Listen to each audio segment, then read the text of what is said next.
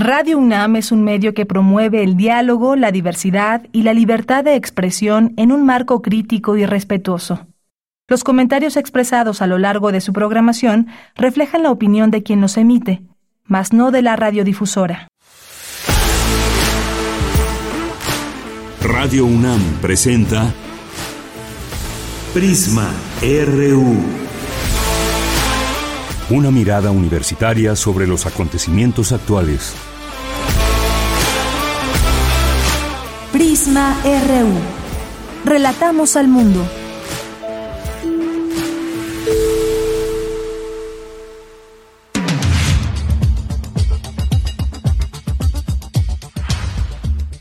Muy buenas tardes, estamos en este día miércoles 13 de julio del año 2022. Como siempre es un gusto para todas y todos nosotros aquí en el equipo de Prisma RU recibirles para estas dos horas de información. Sean todas y todos bienvenidos. Comenzamos. Soy de Yanira Morán. Gracias a todo el equipo.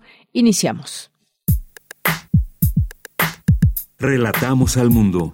Relatamos al mundo.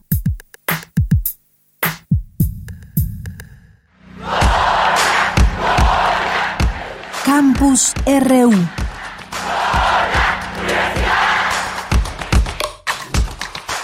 Vamos ahora con la información en nuestro campus universitario, como todos los días. Cristina Godínez nos tiene la siguiente información. El Atlas de Línea Ambiental del Golfo de México consta de 11 tomos y es una herramienta útil para la elaboración de políticas de uso racional de los recursos naturales. Adelante. Buenas tardes, Deyanira. Un saludo para ti y para el auditorio de Prisma RU. Se trata de un atlas de gran importancia porque representa la más extensa caracterización oceanográfica que se haya desarrollado en el país y es una herramienta indispensable para la planificación y la toma de decisiones la obra del Consorcio de Investigación del Golfo de México y en la que participaron académicos y especialistas en distintas disciplinas, contiene información geográfica, meteorológica, de circulación, oleaje, etc. El atlas consta de 11 tomos temáticos, expuso Gilberto Hernández de la UAM Iztapalapa. Es una obra amplia con una gran cantidad de información original, además, que creo que es muy interesante de revisar, incluso para,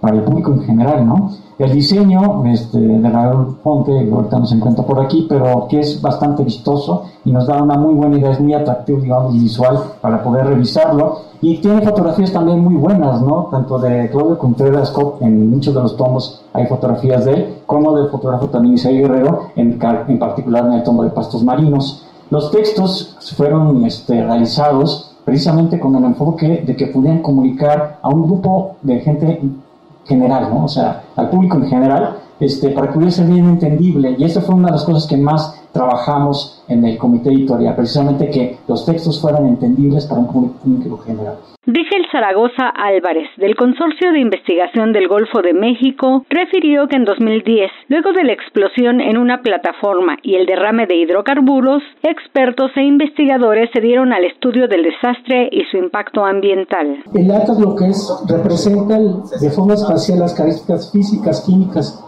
biológicas y ecológicas, principalmente en la zona económica exclusiva del Golfo de México. Además, el Golfo de México es estratégico para el país porque tiene una gran cantidad de recursos naturales, tiene alta diversidad biológica, sustenta el servicio y tiene servicios ambientales que da también. El primer mapa que nosotros tuvimos que hacer, este, aquí mi amigo Gil y yo, fue la batimetría. Para nosotros, bueno, para mí para, como geógrafo, para eh, la batimetría es fundamental como la topografía en la parte terrestre. Entonces nos dimos la tarea de trabajar con esto y estamos trabajando un artículo. Deyanira, este es mi reporte. Buenas tardes. Muchas gracias. Gracias, Cristina Godínez, por esta información. Vamos ahora con mi compañera Virginia Sánchez. La ansiedad puede causar daños fisiológicos, asegura un experto. Cuéntanos, Vicky. Hola, ¿qué tal, Deyanira? Muy buenas tardes a ti y al auditorio de Prisma RU. La ansiedad es ese sentimiento de temor e inquietud que en muchas personas genera un temor exacerbado a lo que les rodea y se expresa en pensamientos catastróficos, incertidumbre, irritabilidad, enojo, preocupación y hasta algunos síntomas físicos como sudoración, aceleración de la respiración, latidos cardíacos, bochorno y falta de aire. Sin embargo, a veces se confunde la ansiedad con el estrés porque ambos se superponen y lo más común es manifestar estrés el cual es habitual e implica adaptarse a un cambio, pero si no se sabe manejar se puede llegar a esa preocupación y miedos intensos. Así lo señaló José Alfredo Contreras Valdés, académico de la Facultad de Psicología de la UNAM. El término estrés es un término que nosotros copiamos de la física para hacer referencia a cuando un objeto se está viendo presionado por otro y tiene que modificar su forma. Entonces en psicología esto nos hace mucho sentido porque hay ocasiones donde elementos externos del ambiente comienzan a, ejercer presión sobre nosotros. La ansiedad, de Talla Contreras, causa alteraciones en lo que pensamos y propicia la activación y sobrecarga de diversos sistemas del cuerpo, por lo que se generan síntomas fisiológicos y aunque no es común, puede llegar a ser incapacitante, especialmente cuando se desarrolla trastorno de pánico, un tipo de ansiedad en el que las personas tienen ataques repentinos que se producen rápidamente y en ocasiones duran varios minutos, y momentos repetidos de miedo intenso sin haber peligro aparente. Con la ansiedad generalizada, las personas se preocupan por problemas comunes como salud, dinero, trabajo y la familia, pero sus inquietudes son excesivas y las tienen casi todos los días durante al menos seis meses. También existen las fobias, en las que se desarrollan miedo intenso a algo que representa poco o ningún peligro real. Su miedo puede ser a volar, a las arañas, a lugares concurridos o a estar en situaciones sociales. Esto se conoce también como ansiedad social. El experto destacó que a veces los ataques de ansiedad se confunden con un cuadro de infarto, por lo que los individuos se asustan y acuden a una consulta de emergencia. El especialista recomendó la asistencia a terapia psicológica para modificar patrones de comportamiento. Entre las sugerencias para combatir la ansiedad se encuentra el cuidar la alimentación, dormir bien, practicar un deporte, hacer ejercicios de respiración, identificar los pensamientos negativos y cuestionarlos e interpretar los problemas como un desafío y no una amenaza. Hasta aquí la información. Muy buenas tardes. Vicky, pues muchísimas gracias. Gracias por esta información y muy buenas tardes. Vamos con la siguiente información de Dulce García. Un ritual ineficiente, la forma en la que se realiza la investigación del delito en México, es como lo señala una experta de la UNAM. Dulce García nos cuenta. Deyanira, muy buenas tardes a ti al auditorio de Prisma RU. En México, el sistema penal se instaló fundado en la búsqueda de una democracia constitucional que tenía la intención de garantizar los derechos de acceso a la justicia y el cumplimiento cabal de las obligaciones del Estado, especialmente en las tareas de procuración de justicia. En ese sentido, la doctora Rosa María Álvarez, académica del Instituto de Investigaciones Jurídicas de la UNAM, señala que el libro Investigación Penal en México, definiciones, perspectivas y propuestas en torno a la persecución del delito, publicado por dicho instituto, postula que las modificaciones a la estructura básica del procedimiento de investigación del delito posibilitan que cualquier modelo de procuración de justicia disminuya los índices de impunidad y corrupción, pero que hay pendientes al respecto. Se afirma en la obra que hoy presentamos que para que esto suceda es fundamental la incorporación de nuevos métodos, métodos de trabajo en la investigación criminal que mantengan alejados esos vicios que han permanecido hondamente arraigados en el actuar de quienes ejercen esa actividad. Añadió que este libro muestra el camino para diseñar un modelo de investigación científica del delito, que capacite a los funcionarios dedicados a esta labor para dejar de ser meros ejecutores de órdenes emitidas por el Ministerio Público. No debemos tampoco olvidar que la capacitación cuesta y cuesta mucho. Tal vez por eso no, yo, no hemos llegado a, a cumplimentar esos objetivos que se han trazado los gobiernos, porque a la hora de de dotar de las capacidades para llevar a cabo este proyecto, pues han, han, fallado finalmente. La doctora Rosa María Álvarez dijo que en el libro se hace evidente que el modelo procesal de investigación del delito colapsó porque los servidores del Ministerio Público siguen un ritual ineficiente, dijo, que además da un trato desigual a las víctimas del delito. Añadió que investigar con perspectiva de género debería comenzar por eliminar los patrones de conducta que afectan a las personas por los estereotipos en que se encuentra inmersa la cultura mexicana y de los cuales, se expresó, no se han podido sacudir los agentes del Estado. Esta es la información. Muy buenas tardes. Gracias, Dulce. Muy buenas tardes. Vamos ahora con Cindy Pérez, analiza académica diversas expresiones de violencia en el ámbito universitario, como el acoso y el hostigamiento. Adelante, Cindy. Los espacios universitarios no son ajenos a la violencia. De acuerdo con la doctora en sociología e investigadora del Centro Regional de Investigaciones Multidisciplinarias de la UNAM, Sonia Frías, conductas como el acoso sexual y el hostigamiento son actos que anteriormente estaban minimizados, sin embargo, no son normales. Tras la creación de la Coordinación para la Igualdad de Género, la UNAM busca consolidar una estrategia para hacer transversales las políticas de prevención de violencia de género, de tal forma que la totalidad de facultades, escuelas, entidades participen en las estrategias de combate a la violencia sin distingo del campo del conocimiento al cual pertenezca la dependencia la representación social que tenemos sobre el acoso y el hostigamiento sexual acaba cayendo dentro del rubro de atención sexual no buscada, ¿no? Pero eso inicia con algo que es que le precede, por así decirlo, podría, tenemos que considerar incluso el sexismo y la discriminación por género como la antesala de esta problemática. No porque haya sido así durante muchísimo tiempo, tenemos que continuar actuando de la misma manera. La violencia está proscrita en la UNAM, razón por la cual, a través de la Defensoría de los Derechos Universitarios, Igualdad y Atención de la Violencia de Género, mantiene abierta la puerta de acceso a la justicia universitaria. Recordemos además que el Consejo Universitario aprobó cambios en la legislación mediante los cuales se califica la violencia de género como causa especialmente grave de responsabilidad. A pesar de que es un fenómeno que ataca más a las mujeres, la investigadora refirió que los hombres también pueden padecer violencia de género. La violencia de género no es una cosa que sea exclusiva de las mujeres. La violencia de género está enraizada en estas desigualdades de género, pero lo que sabemos a partir de estudios empíricos que hemos realizado en la universidad es que los hombres tienden a ser en menor medida objeto de violencia de género que las mujeres y que cuando lo son es porque no se adscriben a las normas que nos fija la masculinidad hegemónica. Hasta aquí la información. Muy buenas tardes. Muchas gracias, Cindy. Muy buenas tardes. Porque tu opinión es importante, escríbenos al correo electrónico prisma.radiounam@gmail.com.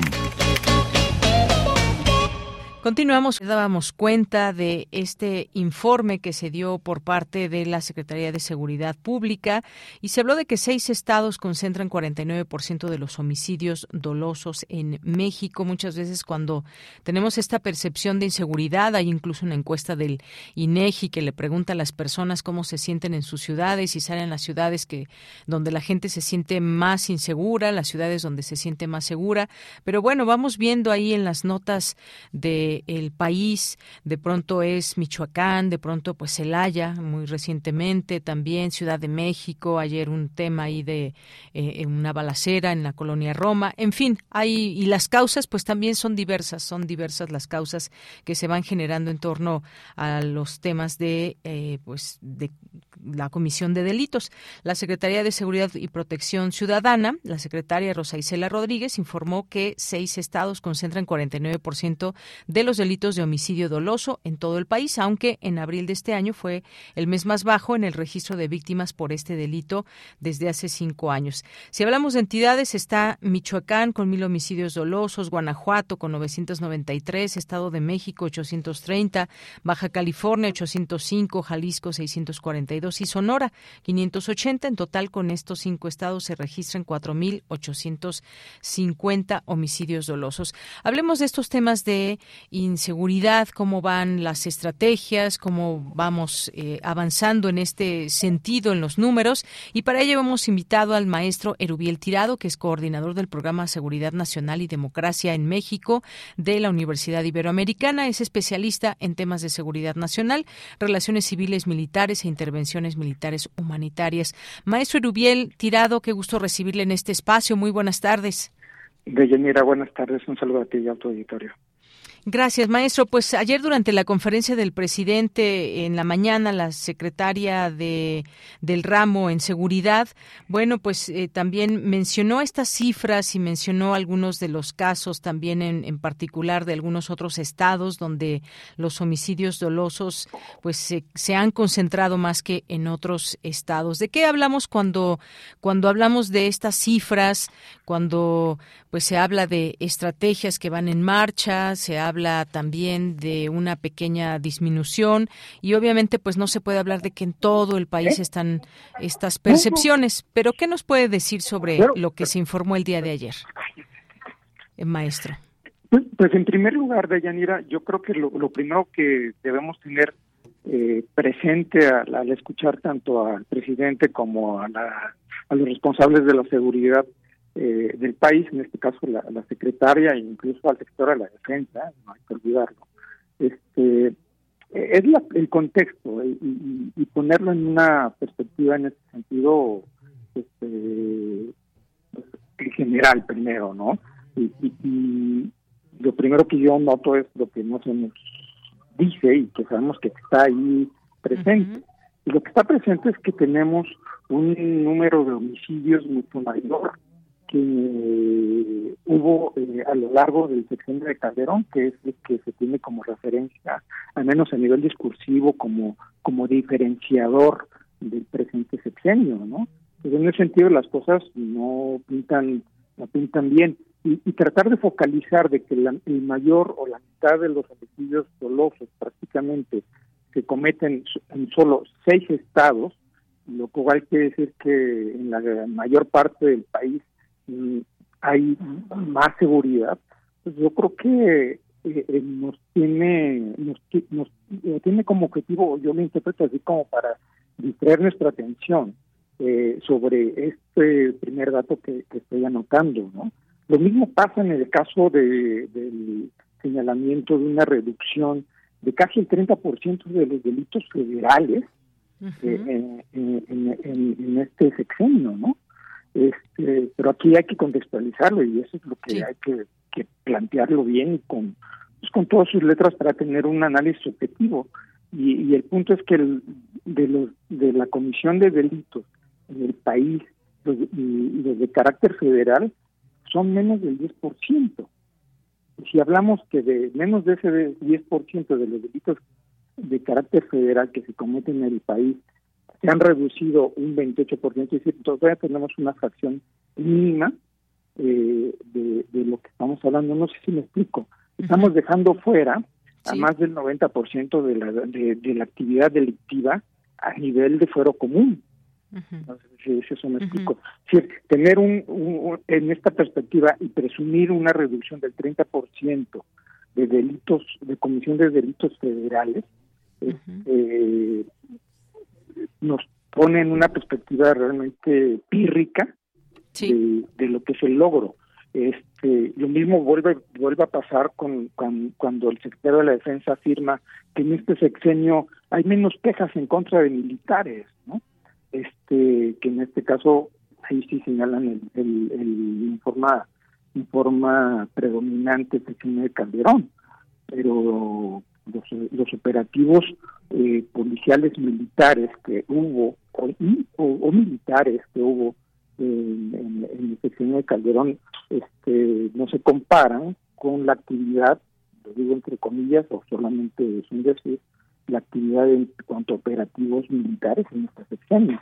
Es decir, la exposición de actividad del ejército en ese sentido, pues hay una relación eh, este, evidente en este caso este, directa o, más bien inversa sobre el número de quejas de, en contra del personal militar, en este caso de la Sedena. Pero si hablamos de personal militar en términos de su naturaleza, en contra de, la Guardia Nacional, que, en su mayoría son militares, ahí sí tenemos una incidencia alta. No sé si me explico con esta, esta explicación larga, el contexto. Es decir, mm, por, por plantearlo con todas sus letras, nos mienten con la verdad con números. Claro, sí, efectivamente, porque vamos a ir analizando estas cifras que se dieron ayer, maestro. Eh, la secretaria Rosa Isela Rodríguez dijo, por ejemplo, que abril de este año, es decir, el mes pasado, que fue el más bajo en registro de víctimas de homicidios dolosos desde hace cinco años, que se mantiene la tendencia a la baja con una disminución de 17.1% en comparación con el máximo histórico de 2018 y que se trata de mucha coordinación, inteligencia y estrategia para dar tiros de precisión contra la delincuencia organizada, esto de acuerdo con el informe que presentó la funcionaria Rosa Isela Rodríguez. Hablando de este tema de, de, maestro de coordinación, inteligencia, estrategia, ¿qué nos puede decir? ¿Qué es lo que vemos en el escenario, digamos, a, a, nivel nacional? Lo que vemos es una verdad a medias. Los tiros de precisión de los que se habla en, la, en esta narrativa oficial este, nos apuntan realmente a, una parte de la actividad que es la lucha contra la delincuencia, sea organizado o no. En mi caso, la delincuencia organizada y el narcotráfico, este, y esto lo demuestra eh, otras experiencias eh, a nivel internacional, pasando por Italia, por ejemplo, si no se puede hablar de logros en contra de la delincuencia organizada y el narcotráfico, si no se desarticula totalmente la red de complicidades que hay. Eh, eh, y eso es a nivel a nivel gobierno, por ejemplo. a nivel gobierno y, a nivel a nivel oficial y a nivel, y a nivel incluso este privado, es decir, hay, hay redes de complicidades. Es decir, que atacar solamente a, las redes con, digamos, al, factor o al componente delincuencial de quienes organizan o, o, o cometen las actividades delictivas sin desarticular las redes de complicidad, estos otros delincuentes de cuello blanco, de cuello gris, este no nos no, no nos no nos deja sin la no nos deja con un nivel de efectividad al 100%, a lo mejor solamente estamos atacando la mitad del problema, ¿no? Resumirlo así, pues simplemente estamos también presumiendo un logro a medias, ¿no? Y bueno, en este sentido, a ver, vamos por ejemplo a un estado donde pues se siguen registrando altos índices de delincuencia, hay en operación cárteles también o crimen organizado. ¿Qué falla? ¿Qué, qué es lo que no se hace? Porque pasa gobierno tras gobierno, no solamente federal, situémonos por ejemplo en este caso los gobiernos estatales, que les corresponde una parte, una buena parte, otra le corresponde también a la federación, delitos del foro federal y demás. Pero ¿qué pasa en estos estados? Digo, Michoacán es solamente un ejemplo. Tenemos el caso de Guanajuato, que también ha incrementado índices de violencia en los últimos años.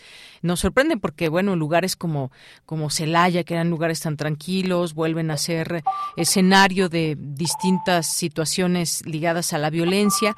¿Qué pasa en los estados que no se está haciendo? ¿Qué es lo que, qué es lo que falla también o en la coordinación, maestro?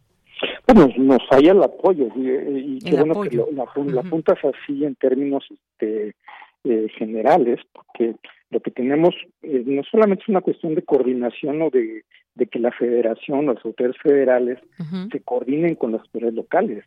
Hay, que decirlo con todas sus letras. Con la creación de la Guardia Nacional se, se comprometió eh, y esa fue parte fue parte del acuerdo con, con con las fuerzas de oposición de no abandonar la seguridad pública en los estados. Y eso implicaba seguir apoyando este, con recursos eh, el, fortalecimiento estructural e institucional de las policías locales, tanto a nivel estatal como a nivel municipal. Este compromiso simplemente no se cumplía. Y, si se cumplía más o menos en sesiones anteriores con estos fondos especiales de apoyo y seguimiento o etiquetamiento de recursos, en este sexenio no lo hay y todo se ha, eh, eh, digamos, redireccionado eh, de manera, pues, digamos, fuerte pues, hacia la Guardia Nacional por un lado y hacia las Fuerzas Armadas, todo el aspecto militar. Hay una hipermilitarización que en ese sentido este, tampoco está funcionando en términos de seguridad pública, está abandonado precisamente el aspecto de la del fortalecimiento de los estados. Eh, y eso no quiere decir que no haya esfuerzos a niveles estatales, ¿no? Hay algunos que sí están funcionando, pero es porque hay también iniciativas locales que con recursos propios y también con este con esfuerzos, con, con amnistía privada y con, organizaciones sociales, han ido tratando de, no caer este, en la inopia en la que se ha abandonado a otros, lugares. ¿no? Y entonces es lo que, lo que tenemos. Es lo que tenemos. Y, eh, ahora paso a este siguiente tema, los feminicidios. Eh, abril es el segundo mes de 2022 con más casos de feminicidios en el país al registrarse 82 casos. Según el informe de seguridad en enero, hasta abril de este año se registraron 319 crímenes de este tipo, 79 casos en enero, 83 en febrero, 75 en marzo, 82 en abril. Bueno, se mantiene entre 70 y, 75 eh, y 83 casos. El máximo histórico tuvo lugar en agosto de 2021 con 112 casos. Es un tema que tiene varias aristas también, pero sin duda ligado al tema también de la inseguridad.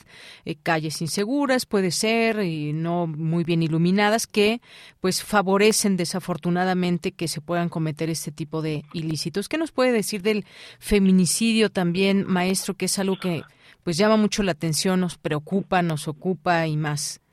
Bueno, tú apuntas bien, Deyanira, en el aspecto de la prevención, por un lado, ¿no? Y, yo creo, creo que hay que decirlo también con todas sus letras, este, algo que tiene forma deficitaria eh, la presente administración en materia de seguridad en términos generales ha sido precisamente eh, el, no tener una estrategia real y tampoco una visión muy concreta en términos de prevención, por un lado, y de contención de los delitos. Y si nos vamos en términos específicos a ver eh, esta fenomenología que apunta sobre eh, feminicidios, pues estamos realmente también viendo un, un, fracaso de una visión, el fracaso de una visión en la que no se ha sabido realmente eh, tener una respuesta adecuada, vaya amnistía reactiva. Eh, y, eso nos ha llevado precisamente eh, a, ver una señal de mayor impunidad que lo que hace es incentivar y hacer más visible este tipo de fenomenología, que es una tragedia, no solamente en para, para el sector específico de las mujeres en este país. También tenemos el aspecto del, abuso sexual de menores, por ejemplo, ¿no? Este, la violencia intrafamiliar, ¿no? Este, hemos fallado, y, lo digo en términos de, también de sociedad, pero eh, también las políticas públicas de este, de este, de este país y particularmente las de este que no han fallado en términos de prevención y de contención. No solamente eso, han, han, han procurado o se han, se han abierto incentivos para que haya una mayor comisión de incidencia o mayor incidencia de, este, de, esta, de estos comportamientos que no ¿no? Es una tragedia. Así es. Y bueno, pues ahí vemos hoy estas distintas cifras que se van destacando en los medios de comunicación. Hay también esto que se redujo 28.4 la incidencia de delitos del Foro Federal, pero también, maestro, hablar de, de pues, pues en su momento una estrategia que se planteó desde el gobierno fue atacar las causas de estas, eh, de estas situaciones que se prestan para generar delitos, delincuencia y demás por falta de oportunidades y más que, como decía, es tan extenso el tema, desde dónde podemos tomarlo, hay muchas, muchas aristas y una de ellas es esta, las causas que generan la delincuencia. ¿Cómo va desde su punto de vista pues el atacar las causas? Se habla de estos programas sociales que pues generan recursos para las familias o para los jóvenes, pero eh, parecería que no es suficiente. ¿A usted qué le parece todo esto? Eh, para empezar es correcto el, planteamiento de que parte de la fenomenología criminógena de cualquier sociedad en cualquier país va hacia causas de carácter eh, pues, social, ¿no? económicas, etcétera, aunque no no lo es todo, ¿no? Pero eh, el punto aquí, en, principio, ya, ya tenemos prácticamente cuatro años de gobierno en los que podemos sentarnos y decir si ha funcionado o no esta visión. Y si, y si nos vamos, nos vamos en, concreto a visualizar las, eh, la manera en cómo se han procurado estos apoyos sociales, pues que el, a la narrativa y la justificación, eh, en realidad la motivación tiene más bien un carácter político electoral y no en términos de, de ver que estos recursos estén llegando a jóvenes en zonas depauperadas, pero también atacadas por la violencia, ¿no? este, sino que vemos más bien que la focalización está en función de un rédito electoral. Entonces ahí ya estamos, ya estamos mal, ¿no? Entonces estamos evaluando eh, más bien una retórica que se ha justificado en términos de, de asignación de recursos, pero que no están atacando esas causas, ¿no? Por un lado. Y, y, tampoco tenemos, hasta el momento, al menos desde el lado de, las instituciones que tienen que evaluar esta, este impacto de las políticas públicas, que en efecto se está reduciendo la violencia por el por, por, por esta causalidad o esta asignación eh, focalizada de recursos, ¿no? Entonces yo ahí pondría un asterisco o una gran interrogante de que no, pese a la, la justificación que nadie pondría en duda, este, en realidad no se está llevando a cabo, ¿no? Además hay que decirlo también, eh, eh, eh, porque eso también nos lo demuestra la experiencia internacional, este tipo de resultados se tienen en el mediano y largo plazo, ¿no? Cuando se hacen correctamente. Claro. Pues, si de entrada lo, lo que tenemos es una desviación en el, en el objetivo, este, pues ya tenemos ahí un, problema, ¿no? que no vamos a tener resultados.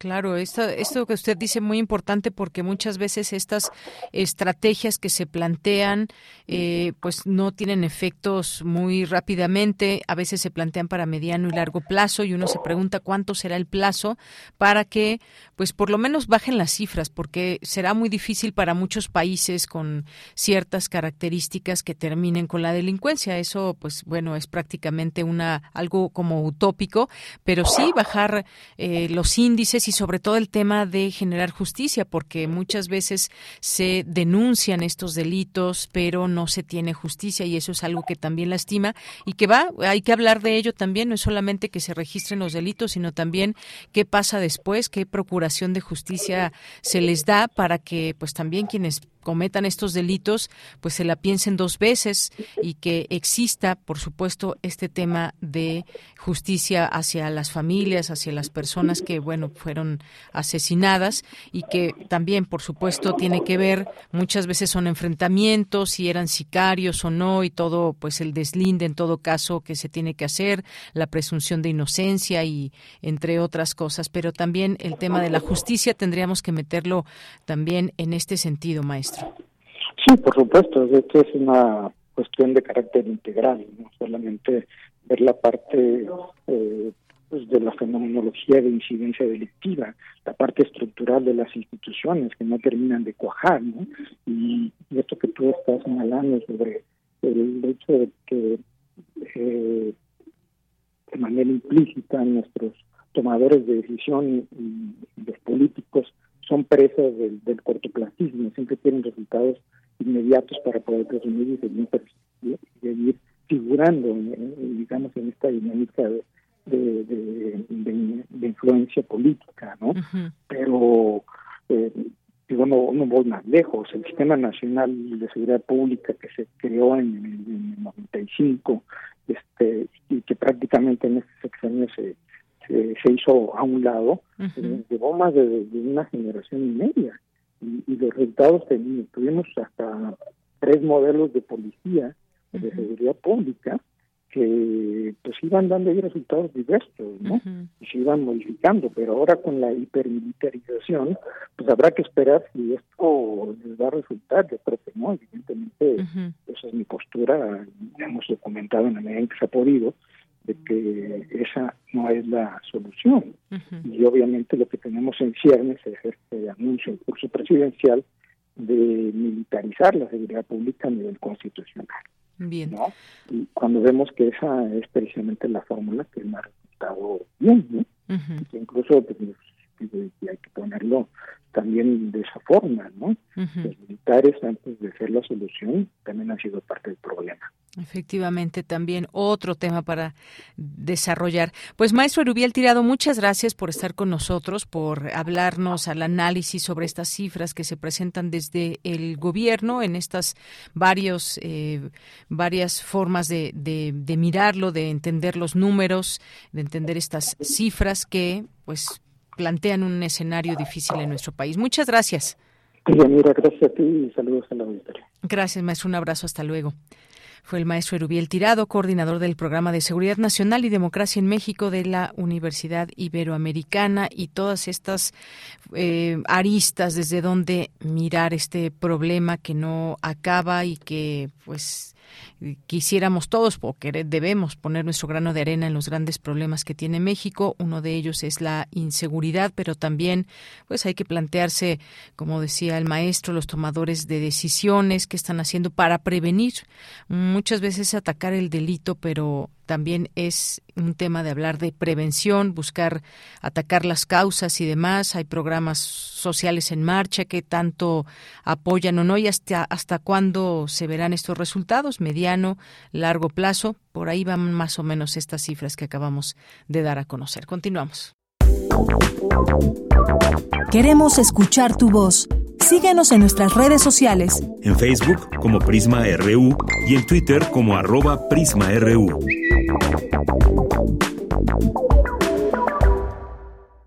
En esta ocasión vamos a platicar aquí en Prisma RU de Radio UNAM con Selva Hernández, que es investigadora, profesora, editora, diseñadora, librera y tipógrafa mexicana. Estudió historia en la Facultad de Filosofía y Letras y Comunicación Gráfica en la Escuela Nacional de Artes Plásticas, la ENAP.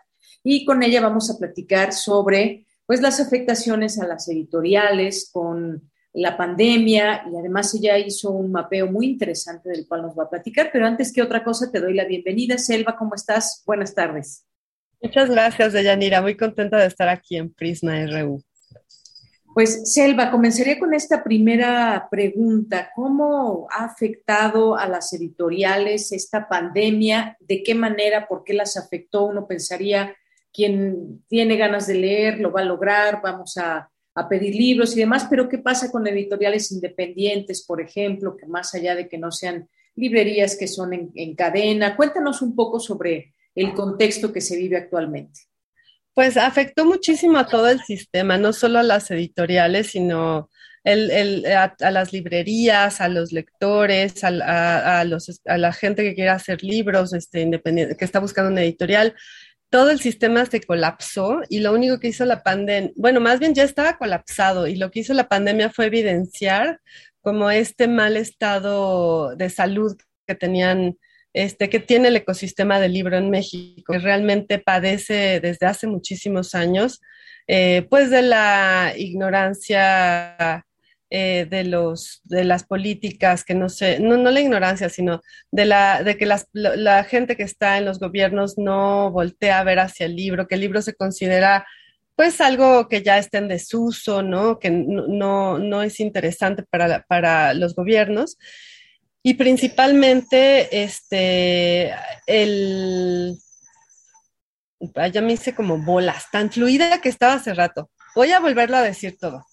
Sí, sí, no te preocupes. ¿Puede? Espero que porque lo vamos a editar, no es en vivo ni nada. Yo me quedé pensando qué estoy diciendo.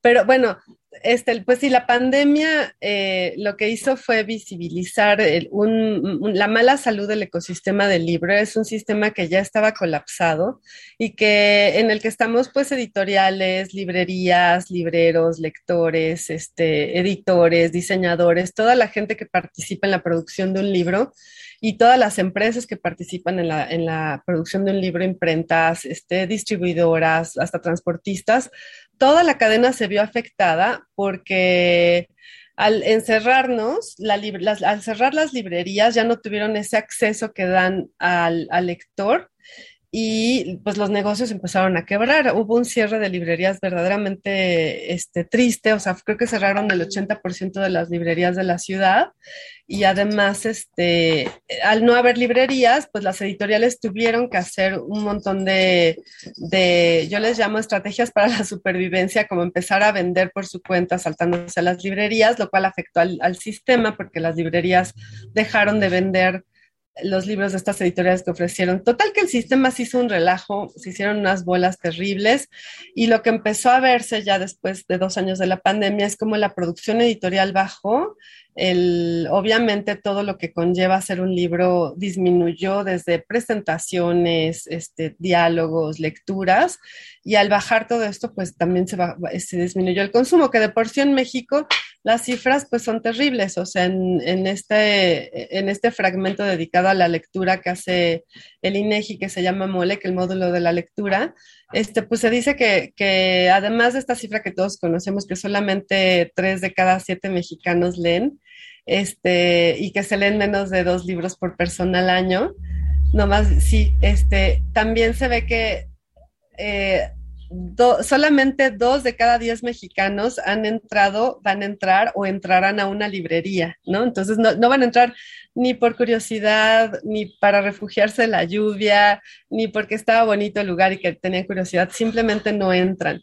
Sin embargo, el 2% que queda es muy bueno porque somos muchísimos mexicanos. Entonces, si piensas en términos numéricos, pues para un país de las dimensiones de México, tanto geográficas como de población, pues debería de haber muchísimos, hay muchos, este, debería de haber muchísimos más proyectos editoriales. Este, yo siempre les hago la pregunta a quien, con quien platico de estos temas, es ¿cuál fue el último libro que compraste? ¿No? Piensa, ¿Cómo lo compraste? ¿Fuiste a una librería? ¿Lo compraste por Amazon?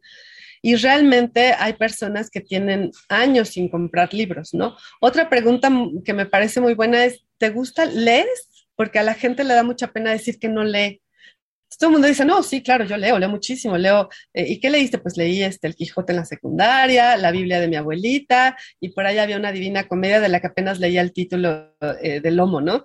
Realmente nos da mucha pena confesar que no somos lectores, pero también el asunto de la lectura está muy mal planteado porque no se por eso las campañas de lectura no tienen éxito, porque no se trata de llegar a mi casa, sentarme en el sillón, abrir un coñac, poner un disco de jazz y ponerme a abrir mi novelón, ¿no? La guerra y la paz, o yo qué sé sino que leemos, tenemos una cosa que también se llama pobreza de tiempo. Entonces, si pensamos en el tiempo libre que tenemos, es mínimo. Entonces, ¿cómo vamos a leer? ¿Tenemos ganas de leer? Claro que no tengo ganas de ver una serie, tengo ganas de desconectarme del mundo y el dispositivo libro y la literatura ya no son lo mejor para desconectarte del mundo. Están los podcasts, están las series, incluso hasta puedes prender un audiolibro y va a ser mucho más eh, fácil la, recepción del contenido que de sentarte a abrir, y leer un libro. Entonces yo creo que está muy mal planteado esta fragmentación de tiempo que tenemos además a lo largo de un día laboral, por ejemplo, que en el que abrimos el Twitter y vemos el Facebook y entonces a lo mejor le damos un link a una revista. Eso también es leer y está dejando de considerarse dentro de los índices de lectura porque creemos que leer solamente es sentarte a abrir un libro. Y eso pues desprende mucho a la acción del libro de, lo que significa realmente editar, publicar y leer. Entonces hay como una diferencia, hay como, como una imaginación, una idea de lo que significa leer y lo que significa leer realmente. Entonces yo creo que ahí es donde nos fallan las instituciones porque pues de nada nos sirve saber que el libro que más se lee es la Biblia, ¿no?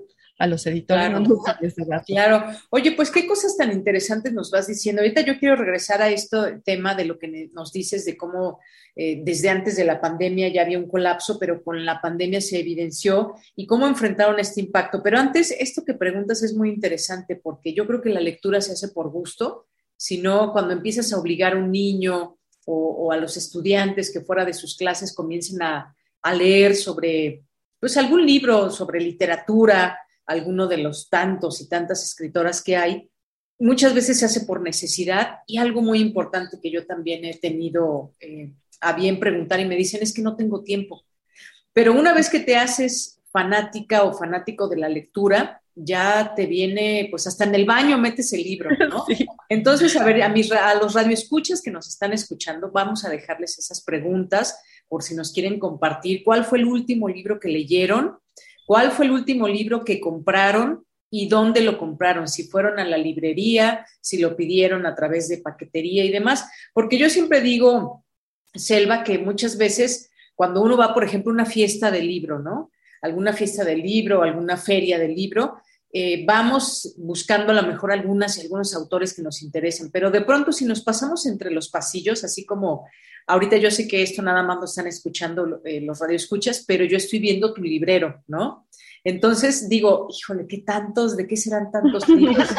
Pero a veces esos libros te encuentran a ti. Cuando vas pasando entre los pasillos, ese libro, ese título, te llama y lo compras. Y no es lo que, lo que ibas a comprar, no es lo que estabas buscando, pero te lo llevas a tu casa, te fascina y entonces compras más libros de ese autor, de esa autora, o si te gusta la poesía y no sabes por dónde empezar, yo me acuerdo, de pronto iba a la Biblioteca Central, ahí en Ciudad Universitaria, y me iba y, decía, hoy quiero leer poesía, y entonces en los ficheros, porque todavía había ficheros, pues me buscaba algunos autores y ahí me la pasaba leyendo, ¿no? Viendo frente ahí a los campus de, a las islas. Y bueno, háganse estas preguntas y respóndanselas y pues pasemos a esto que dice Selva, ¿cómo enfrentaron el impacto? Y también antes de que iniciáramos esta plática, me, me platicabas de este mapeo que hiciste con editoriales, por ejemplo, eh, independientes, religiosas, de viejo, especializado. Cuéntame un poco de esto que descubriste a través de este trabajo. Sí, bueno, hice, ah, recientemente hice una maestría en estudios de diseño que yo pensaba que iba a ser de creatividad y me iba a desatar mi lado artístico y realmente no. Es una maestría más dedicada, más enfocada a la antropología y a la etnografía. Y yo como tengo un monotema de vida que son los libros, pues obviamente todo lo que estudié eh, metí a los libros y a, mi labor como editora y librera independiente en todas estas metodologías que nos enseñaron, lo, apliqué las metodologías.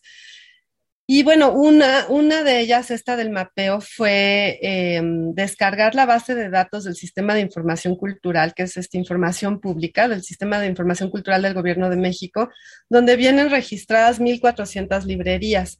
Y fue muy interesante para empezar eh, ver las ciudades con más librerías, ¿no? Que uno pensaría que hay una correlación entre el dinero, porque siempre pensamos que no leemos porque nos falta dinero.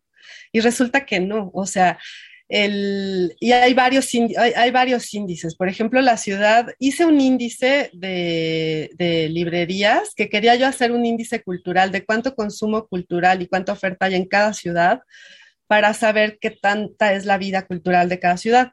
Y por ejemplo, en Monterrey hay menos de una librería por cada 100 mil habitantes. y, Monterrey es el, la, zona de Garza García, es el municipio con más, eh, con mayor, eh, con mayor, este, ¿cómo se? ¿Densidad poblacional? No, con menor índice de, con menor pobreza, pues. Ah, muy bien. Tiene otro nombre que ahora no recuerdo, pero es, es la población, la, sí, el lugar con menor pobreza. Y en cambio, Tapachula, Chiapas, que es un lugar que tiene un índice de, se llama marginalidad muy alto, quiere decir que hay mucha pobreza, tiene casi tres librerías por cada 100 mil habitantes. ¿Qué quiere decir? Que Tapachula es una ciudad que está necesitando más libros que Monterrey. Entonces, ¿eso qué nos quiere decir? Que no hay una correlación entre el dinero de la población y la necesidad de comprar libros. Eh, además, pues hay ciudades que nos podrían parecer como muy culturales, como Oaxaca, que tiene un índice bajo de, de librerías, y ciudades que nos podrían parecer como muy normales, pero que tienen una vida cultural muy intensa como Jalapa o Veracruz. Entonces, parece ser que, eh, bueno, esto eh, a mí me, me hizo de lo más interesante porque ver esta, este mapeo de librerías ya en, en, visual, visualmente, pues lo que nos empieza a dar es, es, pistas de cómo va la cosa. Por ejemplo, en la Ciudad de México hay un índice de cuatro librerías por cada 100 mil habitantes y el, creo que es el 80% de esas librerías están en esta alcaldía, en la alcaldía Cuauhtémoc. Hay más librerías en la alcaldía Cuauhtémoc que en todo Jalisco, ¿no? Y en Jalisco está Guadalajara y en Guadalajara está la Feria del Libro, que es la feria del libro internacional más importante en español. Entonces, ¿qué está pasando ahí? ¿De qué nos habla todo esto? De que hay hay cosas en el sistema que están raras, ¿no? Hay, hay incongruencias en el sistema. Otro, otro, otro dato que arrojó este mapeo que me pareció de lo más bonito y de lo más triste al mismo tiempo es que hay más librerías independientes que institucionales. ¿Qué significa? Que hay más personas que no reciben ningún sueldo, que tienen un ahorro o que tienen ganas de emprender un no negocio, porque cualquier persona que decida abrir una librería sabe que no va a ser un negocio. Esto es una pasión, es un gusto y realmente es algo que nos parece hermoso y valioso y que por eso lo conservamos. ¿Sabes? Como, como estas historias en las que llega la guerra y, los, y destruyen las librerías en Irán, que se destruyeron las librerías, en Irak, perdón, las librerías que tenían los primeros libros de la historia de la humanidad y fueron los profesores a rescatar los libros y a resguardarlos en sus casas, porque si no lo hacían ellos no lo, iban no le iba a hacer nadie y se le ponían un valor económico a eso, eso se iba a perder porque iba a ser caro guardar. O sea, estos juegos capitalistas que están en el mundo del libro, es muy claro verlo, por ejemplo, en las editoriales corporativas, que son estos grandes consorcios institucionales, si tú ves sus catálogos, siempre hay alguno ya de alguna serie de Netflix, de algún youtuber, de algún montón de cosas que no tienen que ver con la escritura y la lectura como la conocemos tradicionalmente, sino que está impregnado del capital que vamos a publicar, lo que vende. ¿Y qué es lo que vende?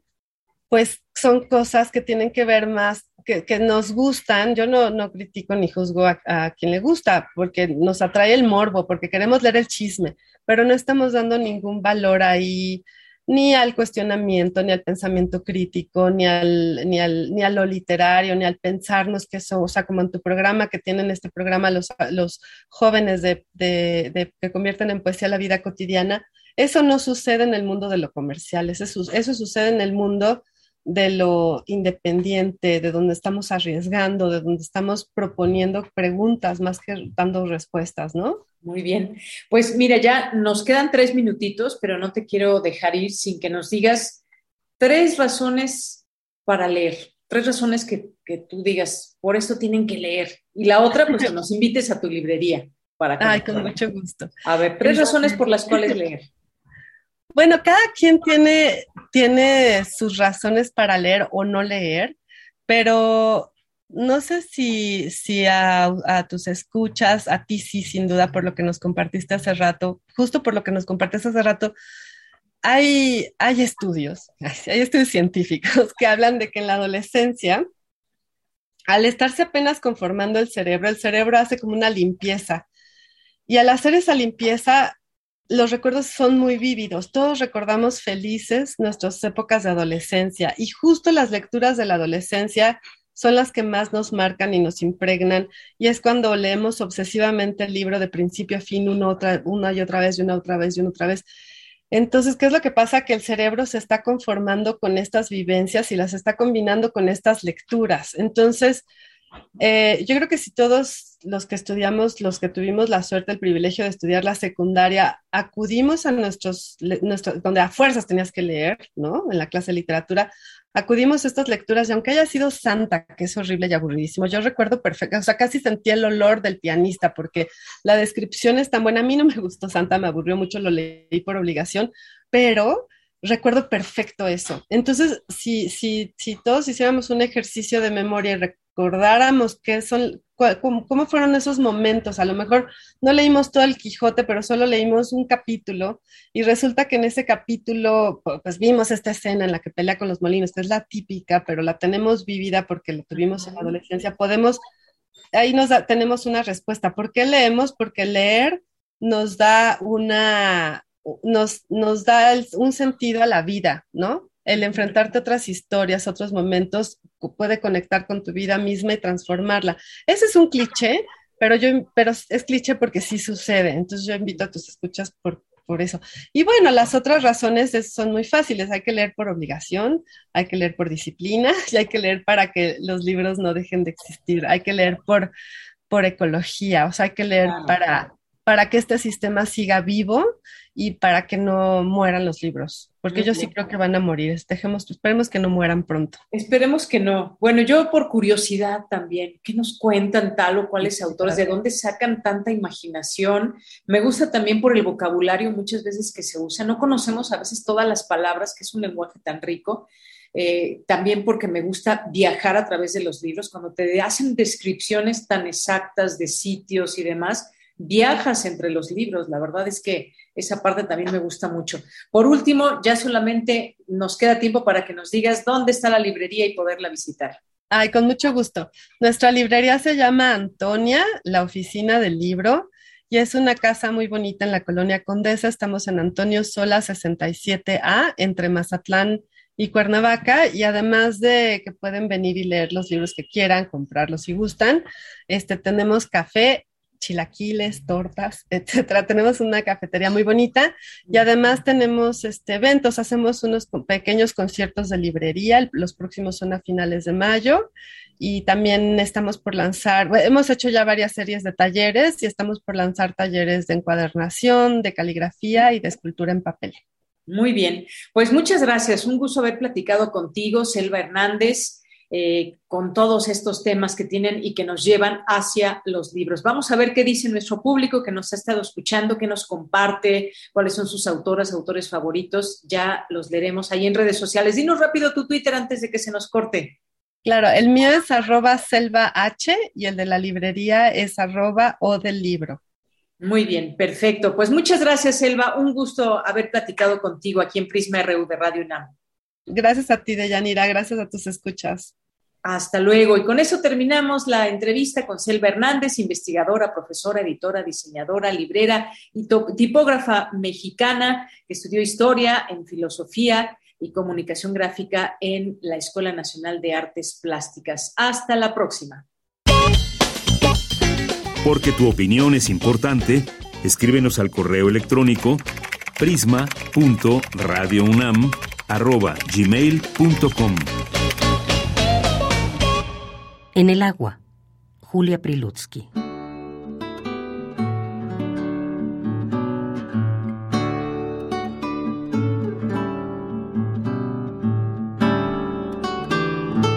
En el agua emposada te apareces. Tu imagen se empecina y el viento la sacude sin borrarla. Y el rumor de las hojas vuelve a calmar tu nombre, mientras tu rostro surge como máscara sobre todos los rostros de la tierra y tu caricia brota en toda mano.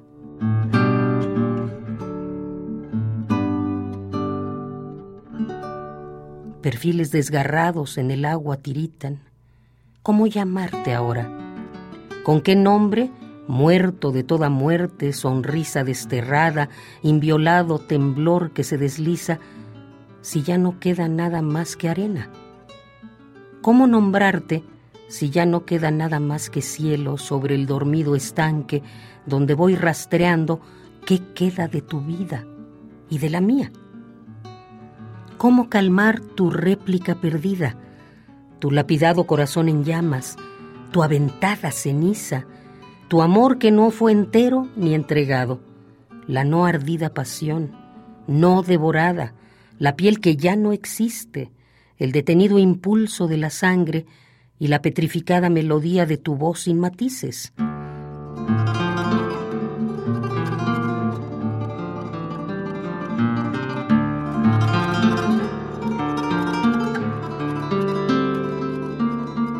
En el agua emposada te apareces, tu imagen se empecina y el viento la sacude sin borrarla.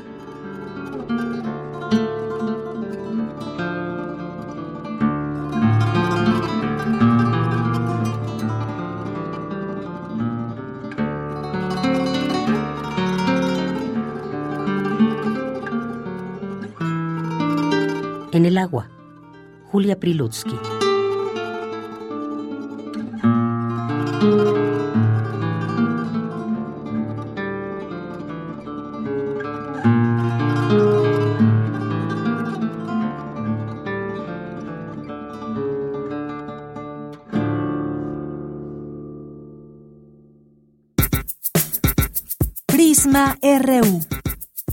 Relatamos al mundo.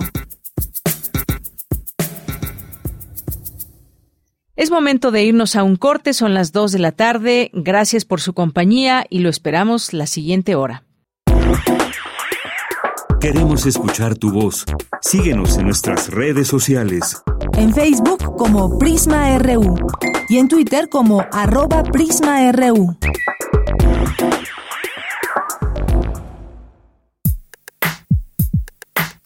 Relatamos al mundo. Relatamos al mundo. Dulce García nos informa, analizan los procesos políticos en México y los cambios que han tenido. Dulce García. Deyanira, muy buenas tardes a ti al auditorio de Prisma RU. El proyecto de la Revolución Mexicana sigue vigente, entendiendo que comenzó no en 1910, sino en la Guerra de Independencia, cuando se planteó el fin de México como colonia. Así lo refirió el ingeniero Cuauhtémoc Cárdenas durante la presentación del libro Por una democracia progresista, que se llevó a cabo en la Unidad Académica de Estudios Regionales de la Coordinación de Humanidades de la UNAM. Ahí el ex jefe de gobierno capitalino reiteró que la revolución sigue vigente porque continúa la lucha por la igualdad de los mexicanos frente a la ley, las oportunidades y el respeto a los derechos de todas y todos. Seguimos luchando porque el país eh, eh, sea efectivamente autónomo, independiente, que no esté eh, pues condicionado por intereses externos, ajenos, que, en fin, yo por eso considero que sigue vigente el, el proyecto, los objetivos eh, por los que se luchó en la Revolución Mexicana, aunque hoy se les pudiera llamar de otro modo.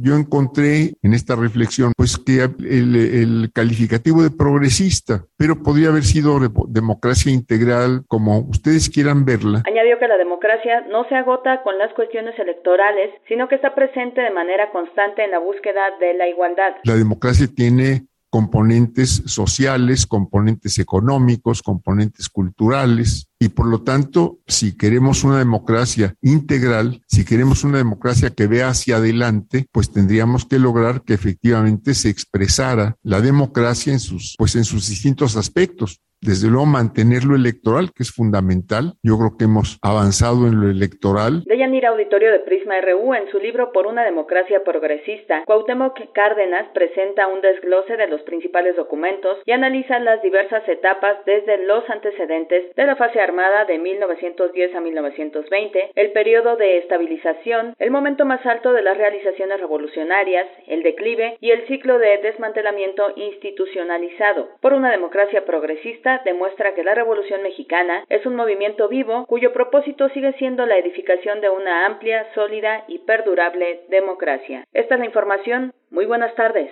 Gracias, Dulce. Muy buenas tardes. Relatamos al mundo. Relatamos al mundo. Y nos vamos a la siguiente información, a la siguiente sección de Sustenta. Nuestro compañero Daniel Olivares nos explica. Adelante.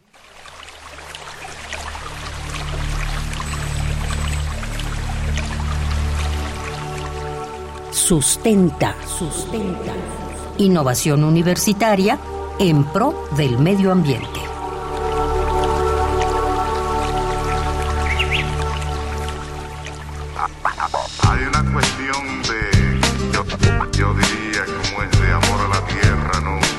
Muy buenas tardes al público Radio Escucha de Prisma RU. De este lado del micrófono, le saluda Daniel Olivares Aranda. ¿Sabías que cambiando algunas prácticas para conseguir nuestro alimento, podemos contribuir a aminorar los efectos del cambio climático? Hoy conversaremos de nueva cuenta con el doctor David Sebastián Monachón, responsable del área de consumo sustentable de la Coordinación Universitaria para la Sustentabilidad de la UNAM. La organización internacional sin fines de lucro, Greenpeace, afirma que la huella ecológica de la producción y consumo de carne, así como otros derivados de animales en los países desarrollados, es una de las grandes responsables de la crisis climática que vivimos. La Organización de las Naciones Unidas para la Alimentación y la Agricultura, la FAO, considera que el sector ganadero contribuye significativamente al total de emisiones de gases de efecto invernadero.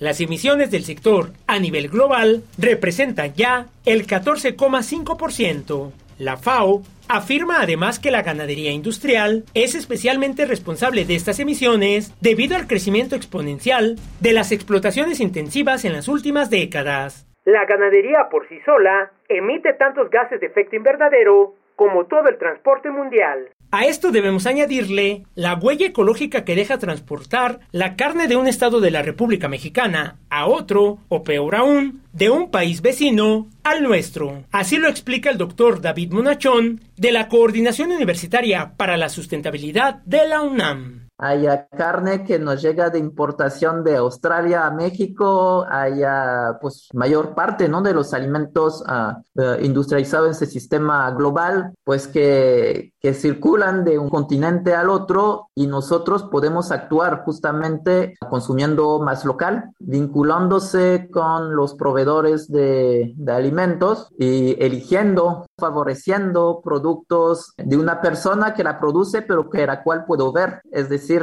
evitar los intermediarios. Evitar los intermediarios significa también, en el caso que, que sea compra directa de alimento, significa que sea alguien presente en el territorio, ¿no? Territorio nacional o, o más local, ¿no? En el caso de la Ciudad de México hay, hay productores rurales. Como ya lo escuchamos, los ciudadanos podemos contribuir a la disminución de los efectos del cambio climático a través de acciones sustentables. El doctor Monachón nos explica por qué es importante la sustentabilidad en las grandes ciudades es porque estamos llegando a una población mundial donde 70% de esa población ya es urbana, ¿no? Vamos a, a, llegar a, a, eso en muchos lugares, si no, no ya es el hecho. Y entonces, pues ahí están los, la mayoría de los consumidores de, de, de, alimentos, ¿no? Están concentrados en las ciudades, las ciudades van creciendo y requieren abastecerse con, con alimentos.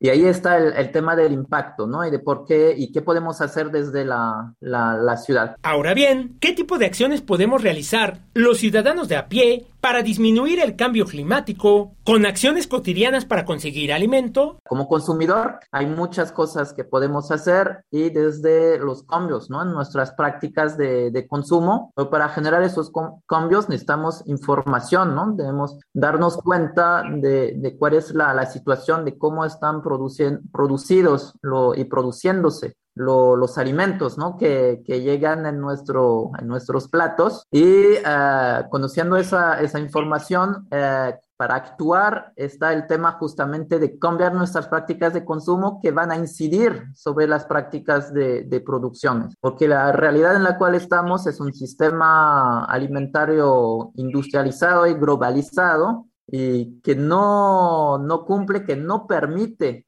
Uh, lograr esa transición agroecológica que no permite uh, lograr la construcción hacia un sistema alimentario más, uh, más sustentable y como consumidores podemos organizarnos, podemos organizarnos para producir o bien para articularse con los y las uh, personas que producen los alimentos, que hacen llegar los alimentos, pero sobre todo que se vinculan a un territorio. En la próxima entrega de Sustenta, conoceremos la importancia del trabajo colectivo en las prácticas sustentables, como la instalación de huertos urbanos y azoteas verdes, el intercambio de semillas y sobre todo de conocimiento para la construcción de una comunidad consciente y un mundo que camine hacia la sustentabilidad. Si tienes alguna duda, comentario o reflexión acerca de la alimentación y la sustentabilidad o algún otro tema que hemos abordado en este espacio de sustenta, puedes enviarlo a las redes sociales de Prisma RU o a mi Twitter personal. Recuerda que me encuentras como arroba Daniel Medios TV. Para Radio UNAM, Daniel Olivares Aranda. Hay una cuestión de, yo, yo diría, como es de amor a la tierra Queremos escuchar tu voz. Síguenos en nuestras redes sociales. En Facebook como Prisma RU y en Twitter como arroba PrismaRU. Dulce Conciencia es nuestra siguiente sección con Dulce García. Dulce Conciencia.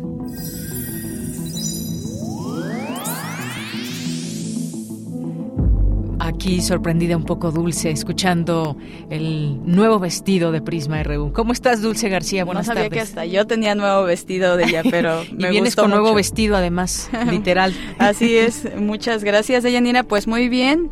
Espero que tú también. Saludo con mucho gusto al auditorio y hoy vamos a platicar de Yanira sobre el cultivo de tejidos humanos en esqueletos robóticos en movimiento. ¿Cómo ves? Bueno, pues ahora sí, pues aprender del tema porque no no tengo idea. Así es, sí. así es que nos comentarán. Bueno, pues vamos a platicar con alguien que sabe más acerca de esto, pero antes de esta charla vamos a escuchar un poquito de información. Adelante.